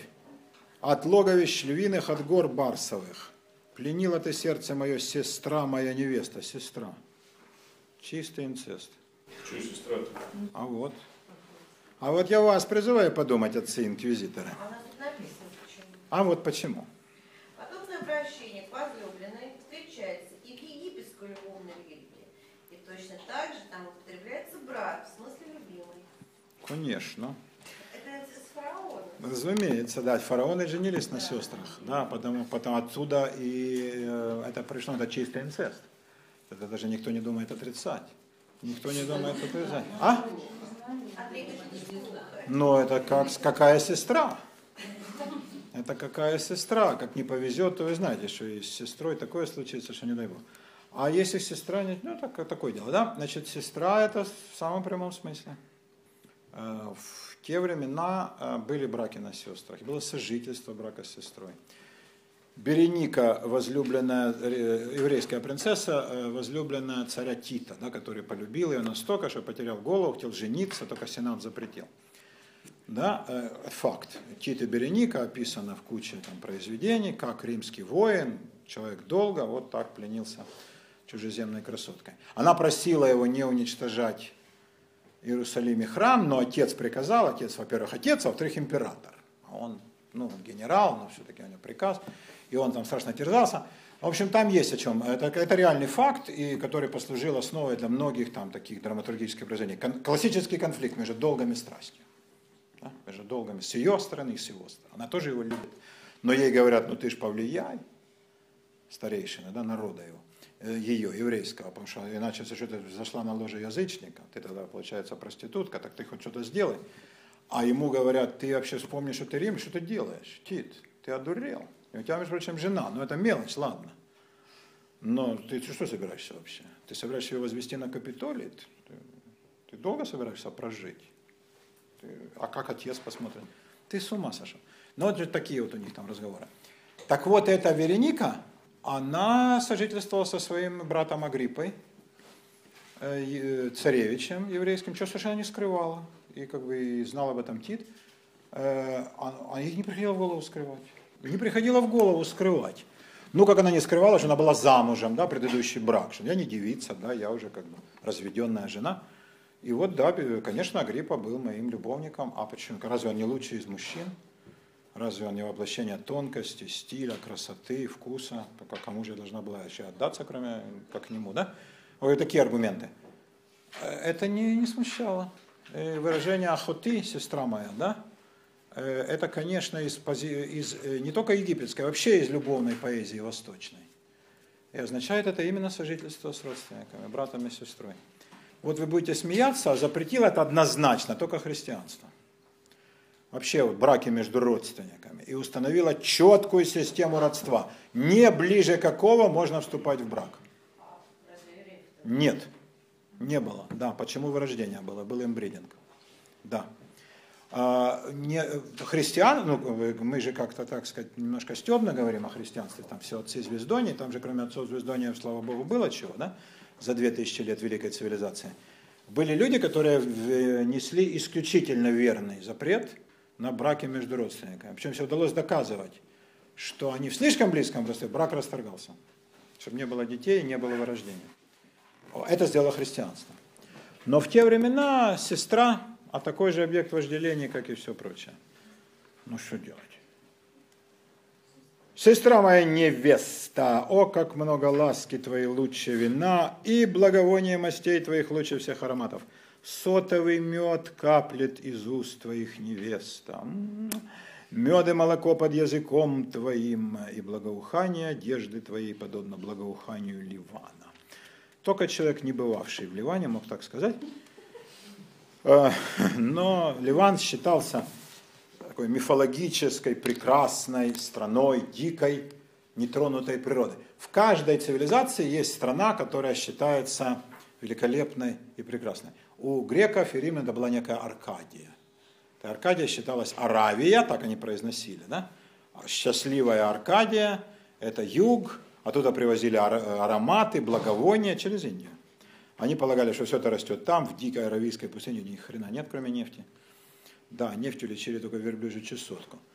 И люди, не бывая в Аравии, вообще не, не видя никогда этих песков, этих арабов, этих дивных пейзажей, страшных, как луна, э, лунные, да, выжженные, они говорили, о, это чудно, это Аркадия, это великолепно, это рай, это лучшее на земле место. Но то, что мы не видим, да, хорошо ведь где?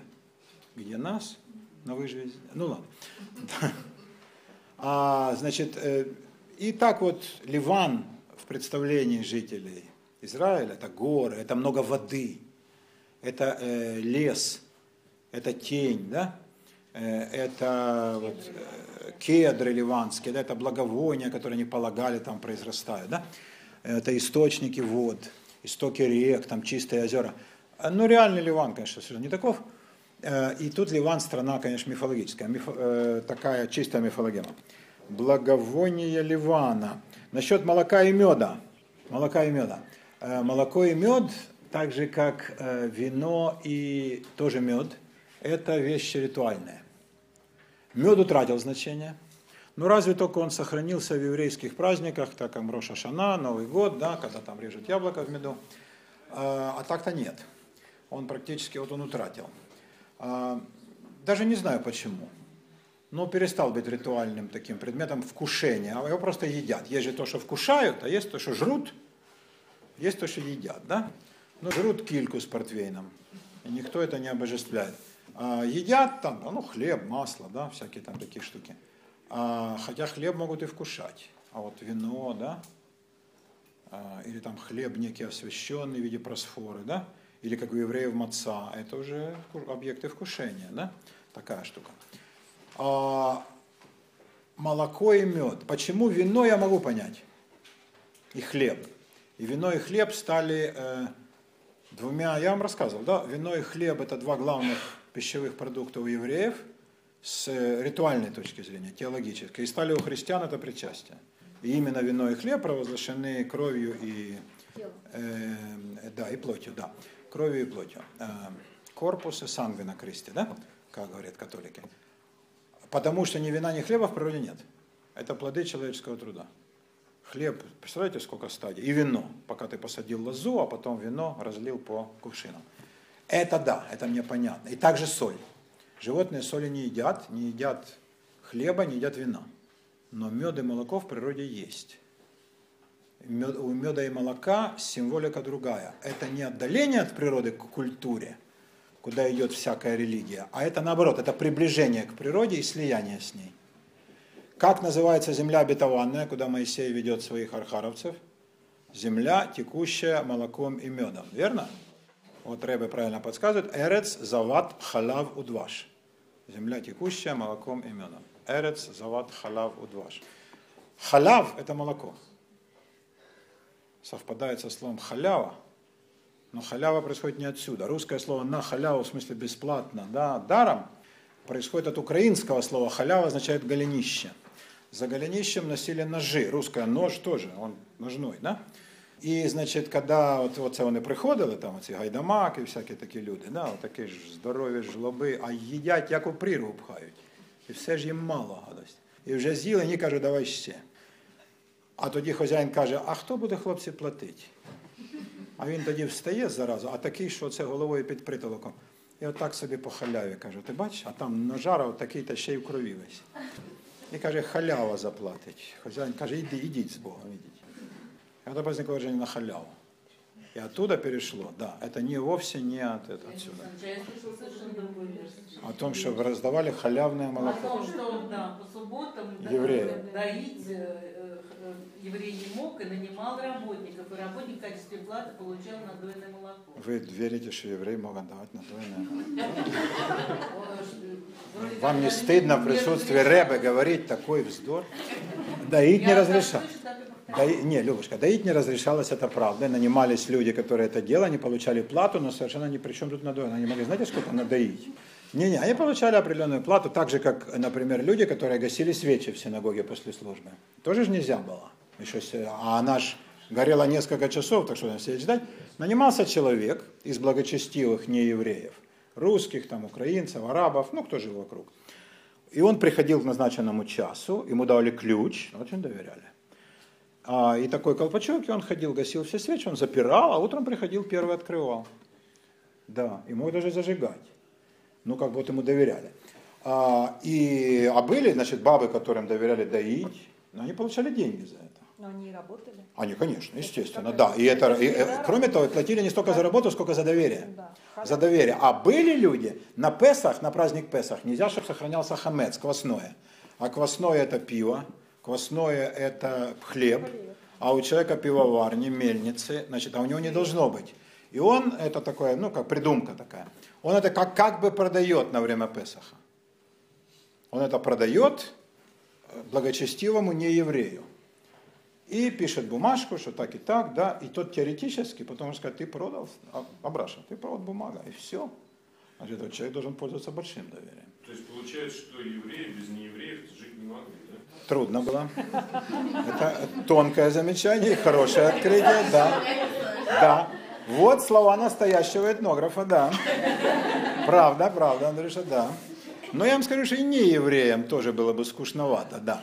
Вообще, как поется в песне, в песне да, «Хорошие девчата, заветные подруги», скажите нам, ребята, скажите откровенно, было бы скучно, наверное, на свете без девчат. При этом обе руки надо убрать назад, чтобы этим жестом себя не скомпрометировать. Если серьезно, э, Дарик, вот, вот если представить, да, если эту историю, ну ладно, были они в Египте, там были египтяне, потом они из Египта ушли, как бы, вот, египтян же не взяли с собой, и сами с собой там 40 лет ходили. Как, как же они бедные вот это все делали-то?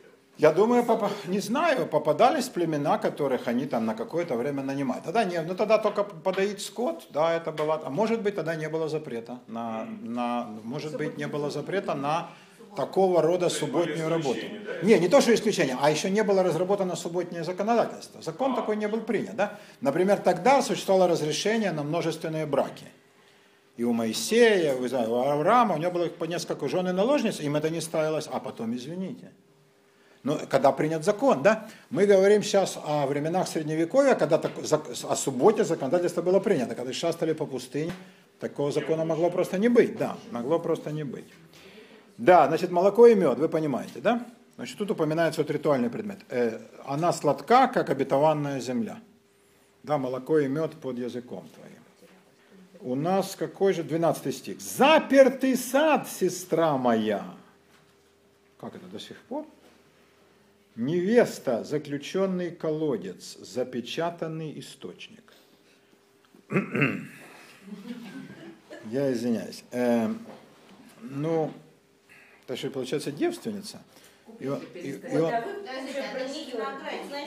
а и он трижды повторяет. А, минуту, а что было до того, это вы понимаете так, что это была одна духовность, да? Подождите, она же сама говорит, что она там... Не уберегла, да. Да, да, да. Морально, да, вот Уже. Морально, морально, конечно, да. А может, она так... А там в мыслях согрешила. Ну-ну-ну. Нет, тогда это не было. Это чистое христианство. Какие мысли? Грешат конкретными, ну я покажу потом. Может, она так? Не, я не знаю, откуда эти строки. И о той, ли, о той ли девице идет речь. Я не знаю, о той ли девице идет речь. То есть я предлагаю вам посмотреть, как говорил этот из фильма «Ликвидация». Ты ширше дивись. Смотри шире на вещи. Запертый сад сестра моя, невеста моя, заключенный колодец, запечатанный источник. Кто-то, это Соломон, уже там окучил свою девицу, а этот нет еще. И с радостью представляя нам свою возлюбленную, с которой только что не сбежали с благодатного Ливана, говорит она, у меня еще нет. Не-не-не. Любку вірну і завзяту маю ще невинну. Так у нас співають на Україні. Приведу у рідну хату, матиму дружину. Будет женой, да? И вот он трижды повторяет, что она девственница. Рассадники твои, сад с гранатовыми яблоками. Кто такие рассадники? Что же слово сейчас рассадник, это рассадник чего? Да, однозначно отрицательное. Рассадники. Те, кто ходят и сажают, да?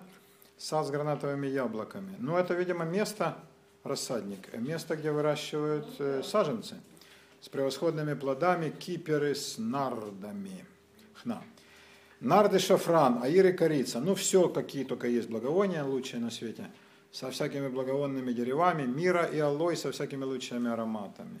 Садовый источник, колодец живых вод и поток с Ливана. Поднимись ветер с севера и принеси с юга, повей на сад мой, и польются ароматы его. Это говорит девица, и такое сад? Ее это она сама. Вся надушенная, да, в разных местах по-разному, как умели женщины Востока, Ближнего, сейчас умеют только на Дальнем. Да, женщины пренебрегают запахами, они все как бы сместили на вид. И как бы, когда завлекают мужиков, ну, кроме присутствующих, боже упаси. Но есть женщины, вы знаете, да, стыдно сказать, даже за стенами этим, которые вот, значит, на мужиков смотрят, и как они пытаются их привлечь, исключительно только через зрение. Через что? Через зрение. Победли я конспектирую. Да. Ну, через слух трудно, потому что если женщина начинает говорить, то как бы человек думает, блин, наверное, монашество это удел наш, да. Поэтому лучше женщине молчать до поры, да, или так, значит, как сказать, э, мурлыкать, хихикать, э, там, ну, как-то так, скавчать, мурчать, ну, как-то, да, такие звуки издать. Не обязательно, что членораздельное прямо там, да. А, как говорил Пастернак Борис Леонидович, любить иных тяжелый крест, а ты, бля, прекрасно без извилин. Ну, это он что, говорил не вам? Не, ну, конечно, нет. Прелести твоей секрет, разгадки жизни равносилен. То есть любят кого? Ты прекрасно без извилин. А, но женщины забывают о такой прелести, как нос. А зря. Я думаю, что это цивилизация такое сделала. То есть как бы запах э, потерял, да, ну никто же не пахнет естественными запахами, да, мы все пахнем искусственными. Кто пахнет естественным, тот считается козлом, да, и, ну, как отвратительно. А, вот, э, и, а чем искусственнее запах, да, тем как бы, да, тоньше, ты стильнее и красивее. Это, конечно, говорит о, как сказать, очень сильной, так сказать, извращенности, да, наших путей, нашей природы. Первым это заметил маркиз де Сад. Он говорит, да сколько мы ушли от природы, да? Приро- Естественный запах презирается, мужской, женский, да, любой, да? Там, да, запах распаленной плоти, ну, вы понимаете. А ис- искусственный, заведомо, да, и даже, может быть, вредный, приветствуется. То есть, насколько мы извратили, да, природу. А, но, в принципе, ароматы, которые женщина источает, они убивают мужика на повал. И те, кто умеет этим пользоваться, женщины, они добиваются страшного успеха. Такой же они потом сами не рады. Но э, это, э, имейте в виду, это страшнейшее оружие. Если уметь подобрать запахи, нет никого, кроме присутствующих здесь мужчин, который бы перед вами устоял. Никого. Да, значит, запах это штука сильная. И она вот, видимо, тут же недаром упоминается благовоние, она вся надушена, да, волосы одним ароматом, а, там заушены другим, ее там э, платок покрывало третьим, э, лодыжки четвертым, всякие там впадины которых я из целомудрия умолчу. Пятый Мишель. В общем, такой. Это она как повей ветер, да, этот да? Тут он и идет, да. С аллергией был случай, да. Наполеону, Наполеону понравилась девица в Испании, и он сказал ее привести ко мне. Ну, она плакала, плакала. Но, конечно, ну что делать? Ей объяснили, что это значит, специально пришел священник, сказал, нет, это не грех. У всех, но у тебя нет. Ты Вокруг суббота, а тут четверг. Ну, да. Э, не-не-не, все будет нормально, ты спасешь родину, вообще нормально, все будет классно. А, да, потом это долго не продлится. Импера, император утомлен, да, с Валевской получилось. Она вошла к нему в покое, он выскочил через 10 минут с криком «Уберите нахрен эту куклу!» а Она надушилась, она хотела как лучше, а он не переносил этих запахов. И так она уберегла виноградник, но зато карьеру не сделала. В отличие от, от Валевской, которая как бы виноградник не уберегла, но карьеру таки сделала. Да. Пусть придет возлюбленный мой в свой сад и вкушает сладкие плоды его. Вы мне будете уверять, что это реальный сад, да? На манганские яблочки зреют ароматные. Почему не ходишь ты, это неприятно мне. Да, может, вовсе не ко мне ты приходишь в сад, а отведать яблоки, сладкий виноград. Поет бесхитростный узбекский девушка. Здесь вы понимаете, зачем возлюбленный придет в сад и какие сады он будет вкушать. В сладости каковых садов, я думаю, вы не сомневаетесь. Вот такие вот тут неожиданно идут строки. Пришел я в сад, в сад мой, сестра моя невеста, набрал миры моей с ароматами моими, поел сотов моих с медом моим, напился вина моего с молоком. Вино с молоком, кстати, что это будет? Но крепкий был. Ешьте, друзья, пейте и насыщайтесь, возлюбленные. Но это царская щедрость. Я сплю, а сердце мое бодрствует. Вот голос моего, это она уже говорит, да? Вот голос моего возлюбленного, который стучится. Отвори мне, сестра моя возлюбленная, голубица моя чистая моя. Потому что голова моя вся покрыта росой, кудри мои, ночной влага. Это он к ней шел, да? И говорит, вымок весь, блин. Да? Пробираясь у калитки в полем вдоль межи, Дженни вымокла до нитки вечером воржи. Да промочила все юбчонки, э, очень холодно девчонки, бьет девчонку дрожь, промочила все юбчонки, сухой не найдешь. Да. А, да, да, да, да, идя через рожь. Распрями ты густую рожь, то распрямись ты рожь высокая. Что с него возьмешь? Какая нам забота? Если убежит, целовался с кем-то кто-то вечером Воржи, да, да, отлично, да, это Роберт Бернс, да. Великолепно, да, великолепно. И вот он, значит, шастал к ней и говорит, я вымок весь, как Дженни. Открой, сестра, дай хоть обсушиться. Я скинула хитон мой, как же я опять надевать его? Я вымыла ноги мои, как же мне марать их? А убрать в хате? Возлюбленный мой протянул руку сквозь, сквозь скважину. Ничего себе, скважина. И внутренность моя взволновалась от него. Ай-яй-яй. Ну, вы понимаете, о чем речь. Так, без конкретизации тут. Но внутренность взволновалась. Вы понимаете, да, какие последовали реакции? Я встала, чтобы ответить. Да, тут с духовностью хрен. А отцу Звездонию каково? Он даже не знал вообще, о чем речь. Я встала, чтобы отпереть возлюбленному моему, и с рук моих капала мира, с перстов моих мира капала на ручки замка. А! Это кайф. Отперла я возлюбленному моему, а возлюбленный повернулся и ушел. Ну, гнида. Ну, это по силе воздействия, я знаю только строки «сняла решительно», а он не попросил. То есть, слушайте, я слышал о женском коварстве, но что вытворяют мужики? То есть я понимаю женщин. Я понимаю, все им прощаю. Ну, представляете, какая пола? Она встала. Это же хитон, понимаете, и ножки, и потом придется опять их мыть, это же тяжело. Вот, и там она окунула эти руки в миру, да, и они капают. Она капает с наручки замка? Не знаю. Она открыла, а он ушел. Причем он отвернул, он посмотрел. Чудовищный анекдот. Знаете по этому поводу? Лицо кавказской национальности говорит девушке. Девушка, 100 долларов один раз укусить за грудь. Пошел он. Девушка, 200 долларов. Без рук. Руки спросил. Пошел он. 300 долларов. Я позову милицию. Ну, де, ви? ну при чому міліція? Ну, я не больно совсем, ну, чуть-чуть, да, ну, так, ну, руки спрячу, ну, ну, 500 долларов. Ну, давай, ну, 500. Ну, пошли. Он смотрит, вот, нет, дорого. Вот такого коварства берегитесь, сестры мои, и виноградник ваш, глядишь, и уцелеет.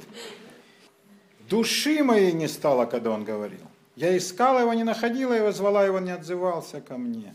Встретили меня стражи, обходящий город, избили меня, изранили меня, сняли с меня покрывало стерегущие стены. За кого же приняли меня? Правильно. Да. Заклинаю вас, дочери Иерусалимские, если вы встретите возлюбленного моего, что вы скажете ему? Хоть, наверное, скажу, ты падла, ты что творишь? Нет, что я изнемогаю от любви. Чем возлюбленный твой лучше других возлюбленных, прекраснейшая из женщин, появляется он как бы из небытия. Чем возлюбленный твой лучше э, других, что ты так заклинаешь его? Это он говорит, и она ему его описывает, как бы не узнавая. Вот здесь роли, роли, роли, да, любимая, любина, а, игра, да. Возлюбленный мой бел и румян, лучше десяти тысяч других, голова его чистое золото, не идолище из Даниила, Кудрево-волнистые, черные, как ворон. Глаза его, как голуби при потоках вод, купающиеся в молоке, сидящие в довольстве. Щеки его цветник ароматный, гряды благовонных растений, губы его лилия, истекают текучую мирру. Немножко становится навязчиво, да? Э, руки его золотые кругляки, усаженные топазами. Живот его, как изваяние слоновой кости, обложенное сапфирами. А это, между прочим, э, э, это опоры трона Господня, как его описывает Иезекииль. Нифига себе. Голени его, мраморные столбы. Посмотрите на себя, мужики, вы похожи на это? Поставлены на золотых подножиях, вид его подобен Ливану, величествен, как кедры. Ай-яй-яй, она любит его. Это не увлечение, это любовь. Уста его сладости, весь он любезность. Вот кто возлюбленный мой, вот кто друг мой, щери Иерусалимские. Вот так. Ушел, покинул, вообще не пришел. Во сне ли это? Непонятно. Сначала он вроде пришел и говорит, я шел к тебе, да, вымок воржи, как Дженни, сестричка твоя. Да, на мне ни одной сухой юбчонки, пусти же погреюсь. И она, отворимши, а он посмотрел и ушел. Понимаете, тут какая строка? Вот вы посмотрите, какой же это э, стих. Он же протянул руку сквозь скважину, и внутренность моя взволновалась. Какой жест, да? Такой красноречивый. Отперла я возлюбленная мама, это, по-моему, восьмой стих, да? Шестой, шестой, шестой. Отперла я возлюбленная мою, а возлюбленный мой повернулся и ушел. То есть посмотрел и сказал, нет, не в этом дело, нет, ну плохо, нет, нет, нет, нет. Извини, не сегодня. Я просохну сейчас, да. Кошмар. И дальше вдруг поэтичнейший диалог. Как всегда, загадки загадок. И непонятно, где происходит, так он был ли. Или это все происходит в ее сознании воспаленном, может, никто и не стучался к ней в горницу. А это она так представляет себе, а ей э, якобы говорят, а может, действительно говорят, некие там подруги. А чем он так хороший? Она его описывает не менее поэтично, чем он ее. Да? Он ее сравнивал там, ну тоже да, все анатомические подробности. Она, правда, я не знаю, может быть, в тексте и было кое-что и из подробностей. Но здесь останавливается у нее сосцами, а у него живот там твой как слоновая кость, а ноги как мраморные столбы. Но зубов она не описывает. Да, вставная челюсть твоя, царь, как молотилка на полях ливанских. Нет, такого нет. Да? Но красавица, да? Она стройна, улыбка ее великолепна. Все, конечно, там они источают мира, корицу, это вообще. Да, как мороженое хладокомбината номер один. А, но он высок, красив и видом великолепен. Да, и, разумеется, с черными кудрями. Э, Она не описывает лба, видимо, у него, у него тоже нет. Куда пошел возлюбленный твой, прекраснейшая из женщин? Куда обратился возлюбленный твой? Мы поищем его с тобой. Это кто такие? Кураторы из службы безопасности? Мой возлюбленный пошел в сад свой, и цветники ароматные, чтобы пасти в садах и собирать лилии. Вот я призываю вас прислушаться к этой фразе. Мой возлюбленный пошел в сад свой, а я, да, она же сад его. Дальше она говорит, я принадлежу возлюбленному моему, возлюбленный мой мне. Он пасет между лилиями. Такое лилия? И что такое все время пасет? Лилия, да? Между. И пасет. Я предлагаю вам такой вариант рассмотреть. Пошел в сад свой в цветнике ароматное, чтобы пасти и собирать лилии. То есть это он пошел к ней, в известные вам всем цветники, дабы собирать лилии. Я принадлежу возлюбленному моему похвально, а возлюбленный мой мне пасет он между лилиями. Прекрасно ты, возлюбленная моя, как фирца, любезна, фирца, тирца. Э, Была такая наложница у царя Давида. Самая прекрасная из его не жен, а наложниц, тирца. Да, тирца желанная, от слова лерцот – желать. То есть он же женился в основном, ну, вынужден был. А, Ну, а любовниц, конечно, взял, брал уже по, э, по желанию. Вот Тирца была такая желанная. Любезна, как Иерусалим, грозна, как полки со знаменами. Ой-ой-ой. Ну, хорошо. Прекрасна ты, как Тирца, то есть как любовница отца моего, который я помню юношей, и да, и только благочестие остановило меня. Хотя вы знаете, э, Рувим, Рувен переспал с наложницей отца своего Авраама, с Билгой, да, за что был лишен первенства в благословении. Да, то есть такие случаи были, были, да. Но Соломон был, может быть, моложе, Рувим был уже взрослый мужик, и, может быть, был ровесником, а то и старше этой наложницы, а отец, Авраам, э, отец Яков, пардон. Яков был стар, а здесь, не знаю, что там вожделел ли он к Тирце, но нам понятно сравнение, да? Ты прекрасна, как Тирца, любезна, как Иерусалим. Ну, конечно, Иерусалим, центр мира, девять мер красоты он взял, окей. А но грозна, как полки со знаменами. Второй раз военная метафора. Первый – знамя над тобой любовь. Почему он все время сравнивает возлюбленную с армией, с полками? Вам придет в голову такое сравнение? Грозна, как полки со знаменами. Ну, как разное впечатление производит женщина, да? Там э, самозванец говорит, видя Марину, она, вся кровь во мне остановилась. Ну, бывает. Да, бывает такое. Ну, то никто не знает, какое впечатление женщина произведет, когда она вдруг потрясает сердце мужчины. Э, Но сравнивать, почему? Я не слышал никогда, чтобы сравнивали. Вот это, да. Когда ты зашла, Лиля, я подумал, вот это батальон на марше. А, да, Машенька, вот когда я смотрю на тебя, я думаю, так саперная рота из бани возвращается, да? Хрена. Ну, как вы, да, порадуют вас такие, да? Давай, давай. Да, или там сказать, вот эта группа десантников сейчас прыгает на лес с риском, да, приземлиться задницей на елке. Морпехи по колено в грязи и в воде, проклиная штурмана, который так проложил курс, бегут по грязи, чтобы выполнить норматив. Ну, вот такое грозное, как полки. Или, в смысле, они на маневрах, да, все пехотных ратей и коней, однообразная красивость, все они замерли в строю. Но это такая военная красота, она вообще с любовью никак не связана. разве? Вообще армия, это же орудие убийства. Любовь совсем не туда. Да, и видя армию, что женщины чувствуют? Ну, пока молодые, да, там красот, а сама, сама кума такая, сама люблю военных, а матери уже начинают волноваться, потому что это же завтра призовут сыновей туда. Э, Но, в принципе, сравнение любовное с армией уместны ли? Но он же воин, он мог воспринимать... Как вот полки со знаменами. Ну, хорошо, во-первых, он, он не воевал никогда. Соломон человек мира, как известно. Но он видел армию, конечно. Он видел и вражескую, и свою. Страха, а там...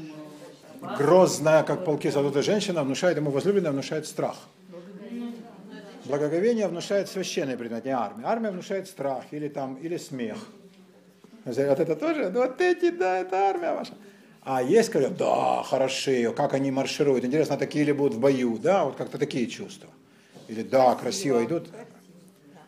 Э, Ну вот, мне кажется, странным такое сравнение, правда? Торжественно. Ну, торже, ну, а любовь, она так, так выступает женщина, да, вот она так. Нападает. Да, не знаю. А, На параде я вам спою песенку, да. забыли с тех пор, как это бывает. Да нет. Это очень давно просто было, у них так было. Как полки со знаменами, полки остались совершенно такие же, и знамена у них те же. Уклони очи твои от меня, потому что они волнуют меня. У. Волосы твои, как стадо коз, сходящих с Гелада. Мы слышали. Зубы твои, как стадо овец, выходящих из купальни. Из которых у каждой пары ягнят и бесплодной нет между ними. Как половинки гранатового яблока, ланиты твои под кудрями твоими. Это рефрен.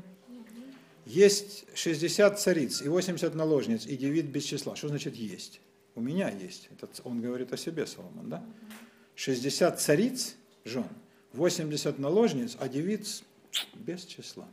Но единственная она, голубица моя, чистая моя, единственная она у матери своей, отличенная у родительницы своей. Увидели ее девицы и превознесли ее, но это вряд ли. Царицы и наложницы и восхвалили ее, ну разве только под прямым приказом. И как описывают ее, ну, наверное, не они, потому что они говорят, ну, царь совсем долбанулся. А кстати, кого привел? На пастушку черную, блин, немытую. Кто это блистающая, как заря, прекрасная, как луна, светлая, как солнце, грозная, как полки со знаменами? Я сошла в ореховый сад, посмотреть на зелень долины, поглядеть, распустилась ли виноградная лоза, расцвели ли гранаты. Не знаю, как душа моя влекла к меня к колесницам знатным народа моего. То есть у нас простыми нет. Оглянись, оглянись, Суламита. Ну, Шуламит. Оглянись, оглянись, и мы посмотрим на тебя. Что нам смотреть на Суламиту, как на хоровод Манаимский? А что такое хоровод Манаимский? Вы не знаете? Был виноградник, назывался Манаим. А, и туда, в этот виноградник, приходили девицы, незамужние девушки, босыми, э, в не очень пышной одежде, но подчеркивающей красоты тела, и плясали всякие танцы. А парни сидели вокруг, также девицам нельзя было выходить открыто и демонстрировать все свои стати.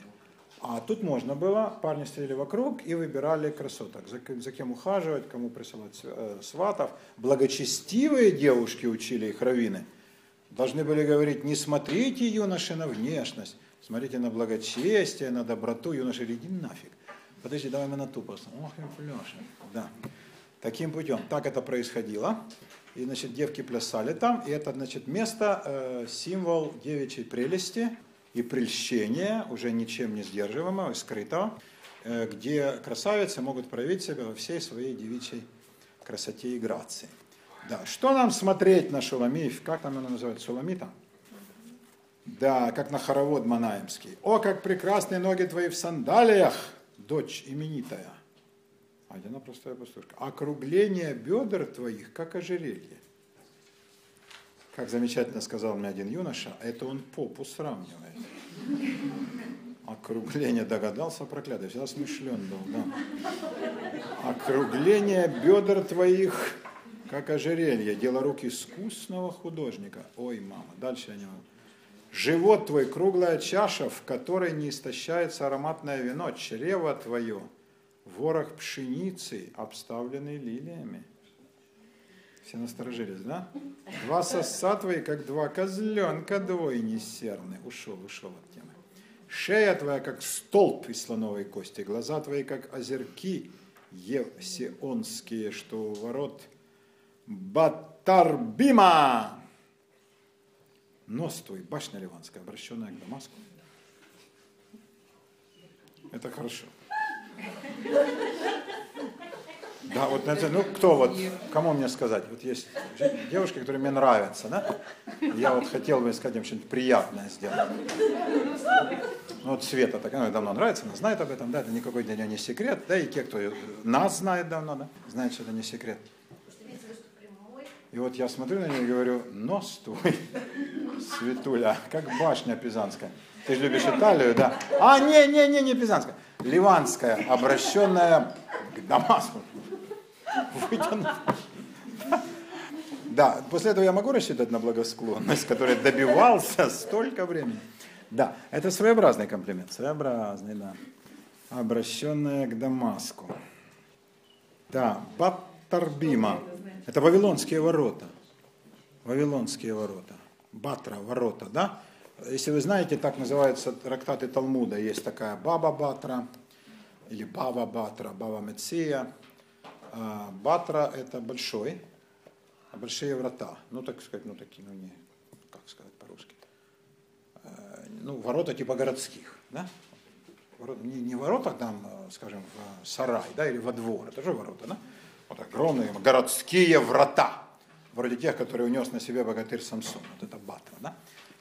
Да, вот, значит, глаза твои, озерки, которые у ворот, ворот вавилонских, не видел. Но нос той башни Ливанская впечатляет меня. Это как грозно, как полки сознания. Прямо, да. Голова твоя на тебе. Как кормил. Кармель, гора окрестностях э, Хайфы. Кармель, виноградник Божий. А волосы на голове твоей счетом шесть штук. Не знаю, это я перепутал. А волосы на голове твоей, как пурпур. В смысле, крашеные хной? Царь увлечен твоими кудрями. Пересчитает их, Павел. Я его понимаю. Как ты прекрасна, как привлекательна, возлюбленная моя, твоей миловидностью. Этот стан твой похож на пальму, и груди твои на виноградные кисти, в смысле. Ну, я так и знал. Отец Игнат, идите поближе сюда. Возьмите хворост, там все, что нужно. Возможно, будет, не факт, но будет работа, будьте недалеко. Роза. Я не знаю, ведь ваша дочь к вам привыкла. Ведь тяжело будет расстаться с вами, Роза. Свисает. Ну, не без этого. Но вы видели виноградные грозди? Они же там, да, как бы, то есть как свисают? Прям сплошная победа целлюлита. Ну, такого не видал я. У нас нет таких сравнений для груди, да? Вообще с чем с грудью вообще у нас сравнивают, да, в европейской поэзии? Грудь как что? Как капуста. Только с маятником Фуко в соборе. Тю на вас, ну що це? за- Ну, романтизму нема в них, ну не на копієчку нема романтизму, гадства, да?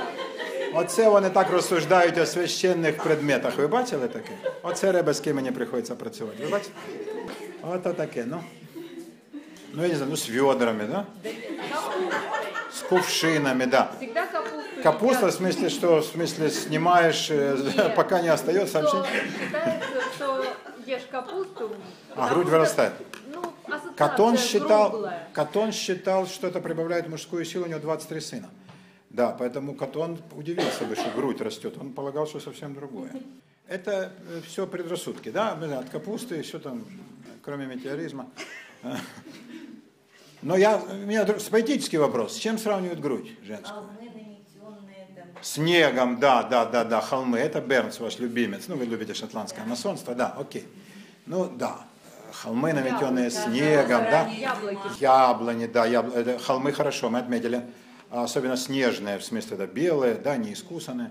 Э, Неискусные, я имел в виду, да. Ну, с чем? Э, С яблоками, с арбузами, с дыней торпеда, да. Ну, с плодами какими-то, фиг знает. Э, Эротической поэзии нету. И тут мы перейдем к интересной теме, которую я хотел бы вложить в ваше пробуждающееся сознание. Ну, сегодня-то однозначно все так возбудились. Это же не Даниила противного читать. Духоподъемный текст. блин. А эротическая поэзия вообще существует ли? Есть, но в очень малых образцах. В русской традиции вообще нет. А жаль, да, при таком богатстве поэзии. А порнографическая есть. Есть Барков, очень неплохой. Есть Полежаев, там есть пародии. Чудовищная пародия по мерзости, но очень красиво исполнена на Евгения Онегина. Ой, мама, а- Андрюха сегодня просто в ударе. Вот фраза этнографа настоящая, да. Да, вот такое. Значит, смотрите, порнография, а что эротики нет? И вот интересно, в западной э, литературе такой богатой, по, жанровому разнообразию, может, превосходящей все литературы мира. Да? Если брать западную как целое. Чего только нет, Господи Боже мой. А есть лирика любовная, да? Есть э, стихи поклонения даме, есть великолепная платоническая лирика, я вас любил, да, и трубадурские песни. Э, Есть описание дам как некой условности, там зубки, ушки, да, но больше нет, да? Но эротики нет. Эротики нет. Как Катул с его лесбией, да, которая была реально Клодия Пульхра, как у греков, как в конце концов песнь песни, нету э, ну, откровенного признания в плотском чувстве. Оно считалось стыдным. Это, конечно, христианское ханжество. Это в чистом виде христианское ханжество. И э, православие оно задавило полностью, в католицизме нет, потому что возникли э, течения, да, которые как бы вы, вырвались из-под камня вот этой церковной идеологии. Трубадуры, труверы, минизингеры, потом поэзия светская, и там, ну тоже, конечно, там разрешенные каноны, не боже мой, да, то есть там не выше лодыжки, не ниже декольте, э, но хотя бы там можно разгулять, хотя бы ключицу, ключицу там можно, тоже можно возбудиться, да. А, вот таким путем. И знаете от чего? Вот порнография расцвела. И Декамерон, он же порнография, там нет эротики, там порнография. Кто-то подсматривает за монахом, да, там, значит, э, любовники насилуют там каких-то там жен, да, э, как, как, в то время как мужья в деревянных ларях, да. Любовники насилуют жен. Любовники насилуют чужих жен, да, чужих. Э, В то время как их мужья спрятаны в деревянных ларях, куда там их заманил этот хитрый э, развратник. Это чистая порнография. Это, потому что порнография это подглядывание. Э, Ну, порнография это, в принципе, описание развратницы, да, порно это развратница, графа опис, опис, описание. И порнография была и в античности.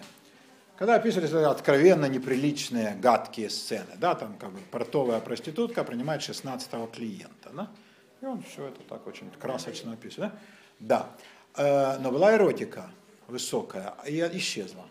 И получилась вся плотская любовь, без которой никто не живет, кроме отца Звездоня, а, да, который довольствуется своим послушником, Э, получается, она ушла. То есть важнейший пласт человеческой жизни.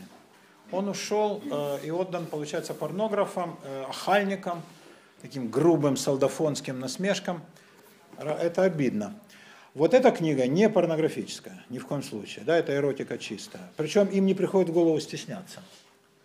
Им не приходит в голову, что здесь что-то может быть не так. Мы смеемся, что-то расходится там с нашими представлениями, ну какие-то сравнения из нашего образного ряда выпадают, там нос башня, да, там сосцы, как эти самые дойные козы, или там овцы, у которых нету, среди них бесплодной, да? Потому что сравнить... Зубы, да, зубы. Э, Зубы, как овцы. Да, сосцы, как козы, спускающиеся хором с гелада, поднимая пыль. Ну, сосцы, они же такое производят впечатление. Это выпадение из образного ряда, но в любом случае, вот мы смотрим на текст, э, мы понимаем, если его как красиво, ну, например, я же читаю стебно специально, ну, такой стиль у меня, да? А можно прочесть красиво, как, например, там читал, по-моему, Юрский Стеняковой.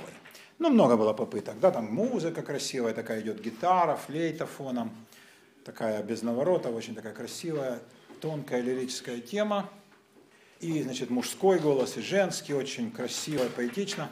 Они все говорят, говорят весь текст, но у них не получается пошло. А, и не получается двусмысленно, а как-то вот они это, так сказать, скрывают, да? И получается чистая эротика. Не лирика, а эротика. То есть жанр нам абсолютно неведомый. Неведомый, а в те времена существовавший. Сейчас мы дочтем до, конца, а, уже 9. А, ну что тогда? Э, Может быть, только главу до конца, и от ва- ваши вопросы просто э, разберем там один маленький вопросец. Я вам задам его. Как такой текст мог попасть в канон? Как такой текст? Это чистая, неприкрытая эротика, однозначная, там и округление, и сосцы, и, боже ты мой, что только нет, я еще представляю, что там они вычеркнули, в смысле обрезали, да, под самый корешок. А как он попал в священный канон? Именем Соломона. Ну, именем Соломона могли сказать, а вы знаете, по последним разысканиям Соломон такого не писал. трактует этот текст э, как народа. Как трактуют, мы разберем. Да, что Израиль ищет Тору, да, а э, э, церковь Христова ищет Иисуса, и невеста Христова это церковь, а божественный жених это Иисус. Это супер. Да, эту всю э, художественную часть комментариев мы разберем, да, все, которые писали кастраты.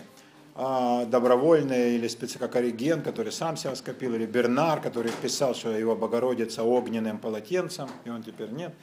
Да, ну, а типа, как- какие тексты они могли создать, как комментарий на эту э, книгу, да, причем Бернар вызвался специально, даже никто не просил, написал вот такие свои комментарии на песни песни. Но это отдельно, да, если вы заметили, там отдельно будет комментарий. Э, Но а, до комментариев, как это трактовал, ну никакой нормальный человек не будет это интерпретировать, как то, что это израильский народ ищет свою Тойру. Нет, может потому что это важно для А для чего? Для человечества в принципе.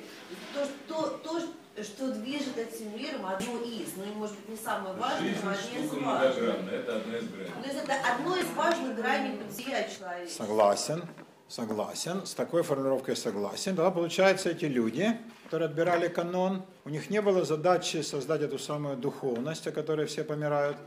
Вот, святость, особенно святость в ее позднейшем, так сказать, позднем таком кондово-христианском понимании, да, э, им такое в голову не приходило. И не было антиномии душа-плоть. И плоть не, совершенно не мыслилась как проклятие. Эти люди или не знали еще концепции тела, тюрьма, души, которая потом придет из Индии и так разовьется в монашество, в эту всю бредятину с проклятиями плоти и славословиями мифическому духу. Либо они не знали этой концепции, либо они знали, но для них она была смешна и неприемлема. Они рассматривают человека в целом, как он и должен рассматриваться.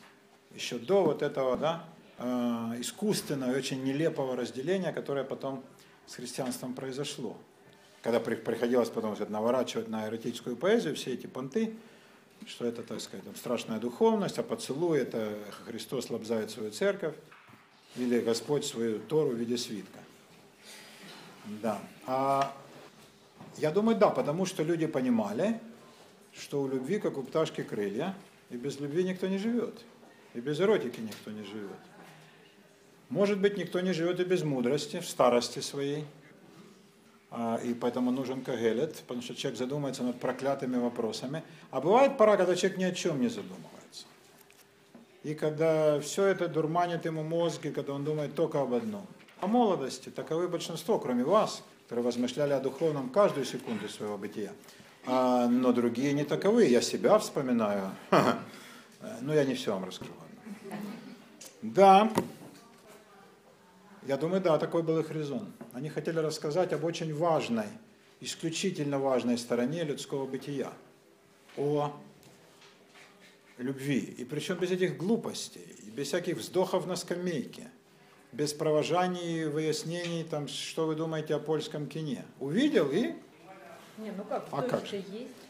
Нет, вздохи потом идут. это Они, это не вздохи, это комплименты, когда он смотрит на возлюбленную, причем именно на ложе. Самое, Нет, это разные вещи. Это разные вещи. Вздохи до, а это после. Это принципиально.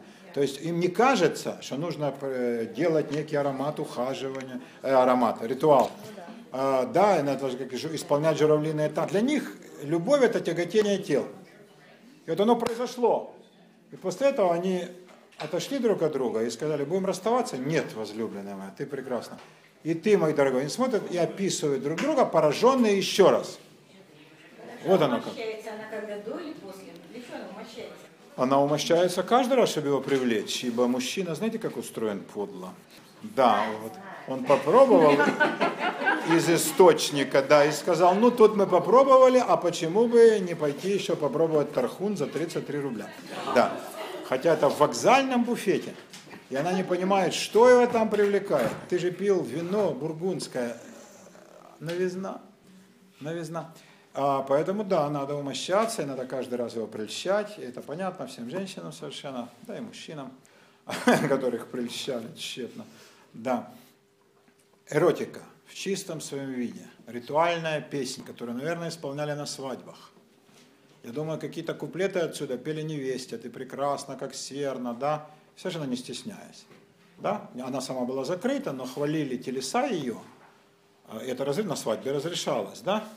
А, Как на свадьбах э, в античности пекли скульптуры, изображающие гениталии. А попробовали бы спечь в другое время.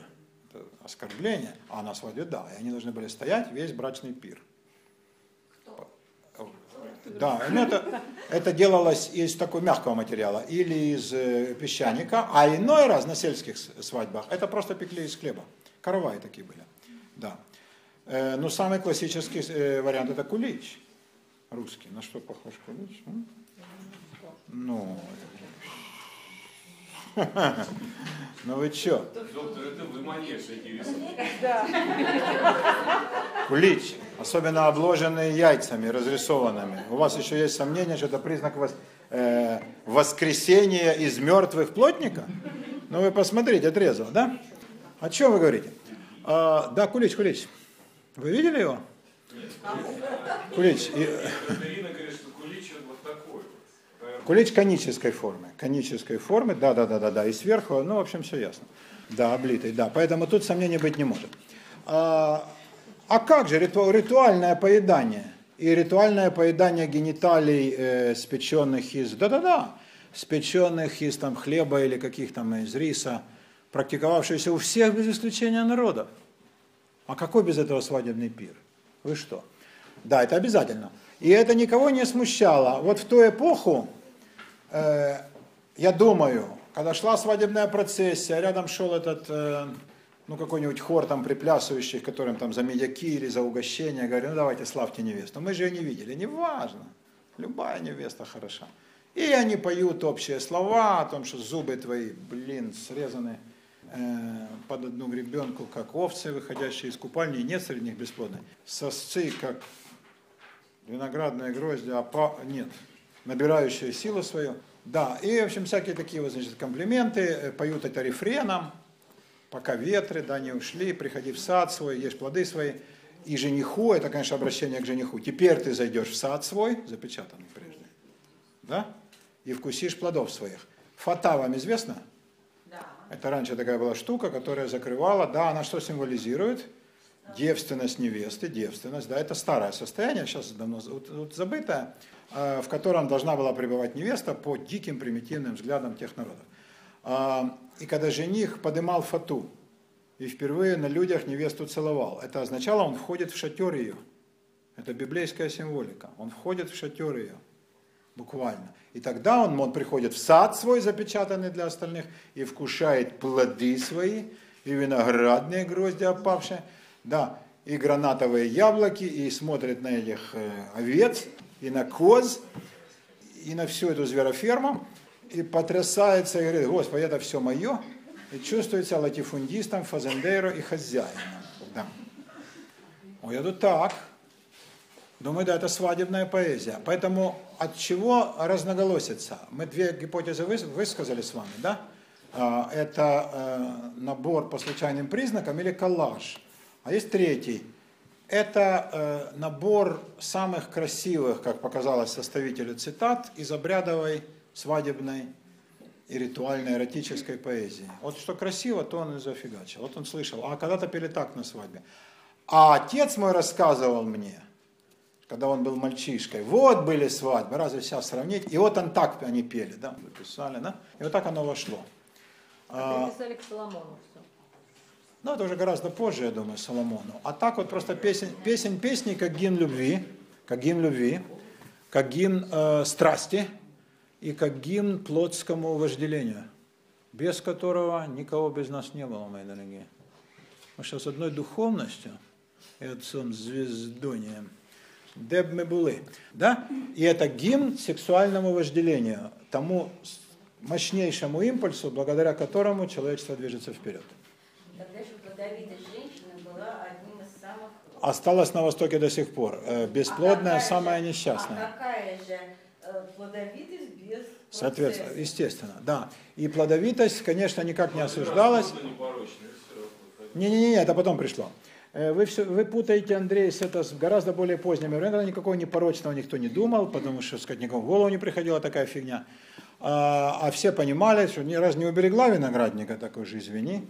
Да, и теперь, значит, будут последствия, которые бывают, когда виноградник не стерегут. Вот. Но пока они не наступили, а есть медовый месяц, то этот месяц, можно не думая о последствиях, предаться наслаждениям, чему каждый из вас, я думаю, предавался не без удовольствия. Потому медовый, да, потому медовый. Господь создал мир для радости. То, что мы должны страдать, последнее, что я вам говорю сегодня, и отпускаю вас на покаяние, добрые дела, а также на вожделение. Господь создал мир для радости. Хрень собачью, что мы должны страдать. Мы должны мучиться, ходить в рваных мокрых штанах, испытывать какую-то духовность от звездония. Да? И что самый э, достойный и порядочный, это самый перекосайо, уродливый, лишенный всех человеческих радостей. Это хрень, придуманная потом, уродами и дебилами в основном. Хотя она убедила какое-то количество и приличных, нормальных людей. Но это бывает с разного рода э, идеями. Мы уже разбирали, помните политические воззрения Исаи, совершенно неверные и вредные. которые, тем не менее, до сих пор дожили. Песень песней – гимн человеческой страсти, которая ничего не знает о том, что потом придут люди, которые все это запретят, которые будут воспевать кастратов, которые будут э, хвалить искусственную девственность, э, которые будут как неслыханный по дебильности идеал жизни, э, отказ от всего в виде монашества, превозносить как самый лучший и превосходнейший, это полнейшее насилие над человеческой природой. Ничего этого они не знали еще, к счастью. Да, это появится потом.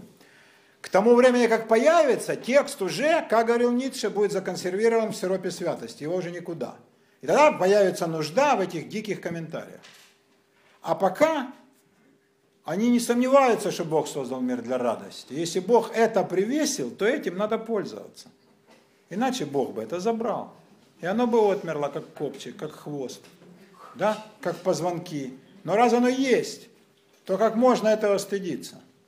Им не приходит в голову подобный бред. Да? Не приходит в голову, что в плоти, в теле есть нечто, что может быть постыдным, э, отвратительным и ужасным. И они никогда не мыслят в категориях плоть ужасна, а дух хорош. Плоть мертвит, как сказал Павел, это полнейшая херня. Э, ерунда а дух животворит. Это чушь собачья. Человек состоит из этого. Это как вино и сосуд. И, как говорится, вино уйдет, коль худ сосуд. Если трещина в сосуде, уходит все вино. И кто не ухаживает за телом, понимаем, как выглядит. Остается только одна пресловутая духовность в виде запаха святости. Такие дела. Песень песней напоминание о том, что человек существо, состоящее из двуединой природы, духовной и телесной. Телесная не менее важна, а попытки ее пренебрегать ведут к чудовищным извращениям и к насилию над человеческой природой, пренебрежению им, и в конце концов ничем хорошим не кончаются. Ничем хорошим не кончаются. Может быть, выскажу напоследок предположение, может быть, песнь песни спасло то, что оно было, она была включена в канон как полемика с уже э, развивавшейся христианской проповедью о том, что девственность хорошо, не женись, э, плоть это ужасно, и все, что от плоти, это от дьявола и должно быть осуждено. Может быть, тут был элемент такой полемики. Потому что в комментариях, которые мы разберем, там полемика абсолютно четко видна. А комментарии возникли почти сразу, ну там через 50-70 лет, смешное время по тем да, по тем временам, да, значит, вполне такую версию можно рассмотреть. Значит, они уже слышали такие слова, которые исходили и от греков, и от евреев. Все эти осуждения плоти, проклятия и так далее. И вот, значит, может быть, как полемику, они включили вот этот светлый, радостный текст чистой, древней, незамутненной эротики, который еще не знает стыда как категории. Он предлагает просто радоваться, глядеть на возлюбленную и радоваться. Ну, и наоборот. Так и делали, да? Греки, конечно, значительно больше. А давайте быстренько ответим на вопросы, мои дорогие. Э, у нас уже э, и так перебор. Но прошу вас, из уважения, кому очень срочно прошу, а так, из уважения к э, задающим вопрос, прошу остальных посидеть, мои ответы будут краткие. Как зовут вас? Наташа. Наташа, вы спрашиваете, что такое там жены и наложницы? Да.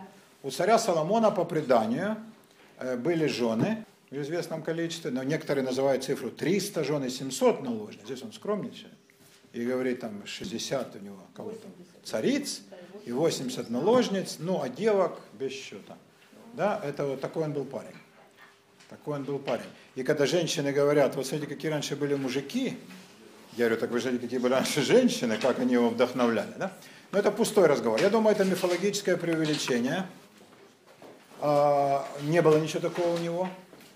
Я думаю, нет. Но традиция приписывала ему фантастический ум и фантастическую мужскую силу. Поэтому тут он эту штуку повторяет. Тут он эту штуку повторяет. Какие были? Они были с правами известны, но, конечно, статус девицы, я не знаю, что он за девица, он подобрал кого-то, да, и взял ее в гарем на статус какой-то гаремной дамы. Ну, конечно, ее правовой статус ничтожный. Наложница какими-то правами обладает, жена обладает всеми правами.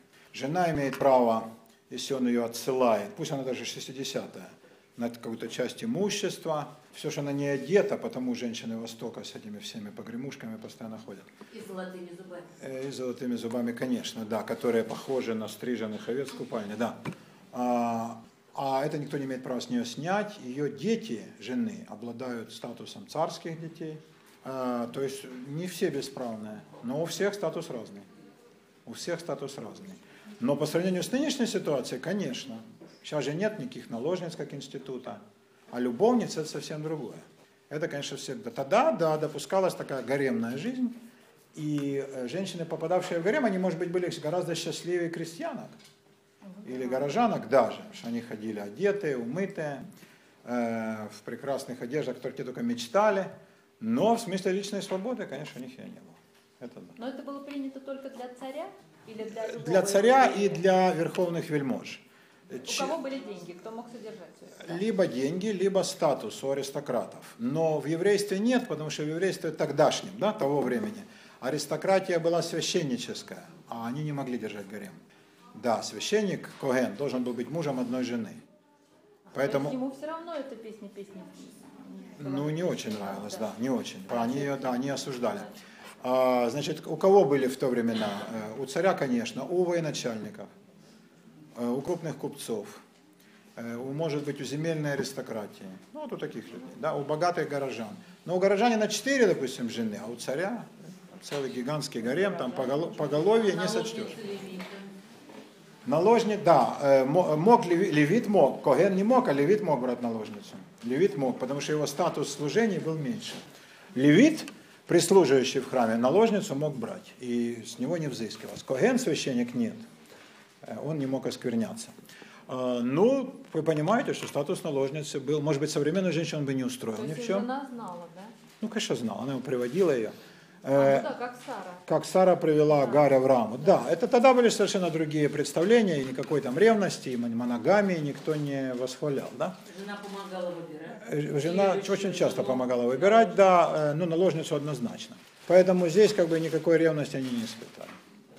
Их объединяла любовь к этому своему мужу. То есть как мы испортились с тех пор, а? Вы изменились. А. Вы изменились, да. Еще вопросы? Нема? Все, мои дорогие. А вот если бы на вашем месте был православный священник, как бы он нам это все рассказывал, а? Я вам расскажу. Если бы это была воскресная школа. Ну, в воскресной школе такого никто не читал. Это читали бы для супер продвинутых э, и сказали бы о том, что это, э, это церковь Христова ищет Иисуса, божественного жениха. А что ты? Он сослался бы на классические... Домашнее задание – это ваши соображения о притчах, я их жду до сих пор.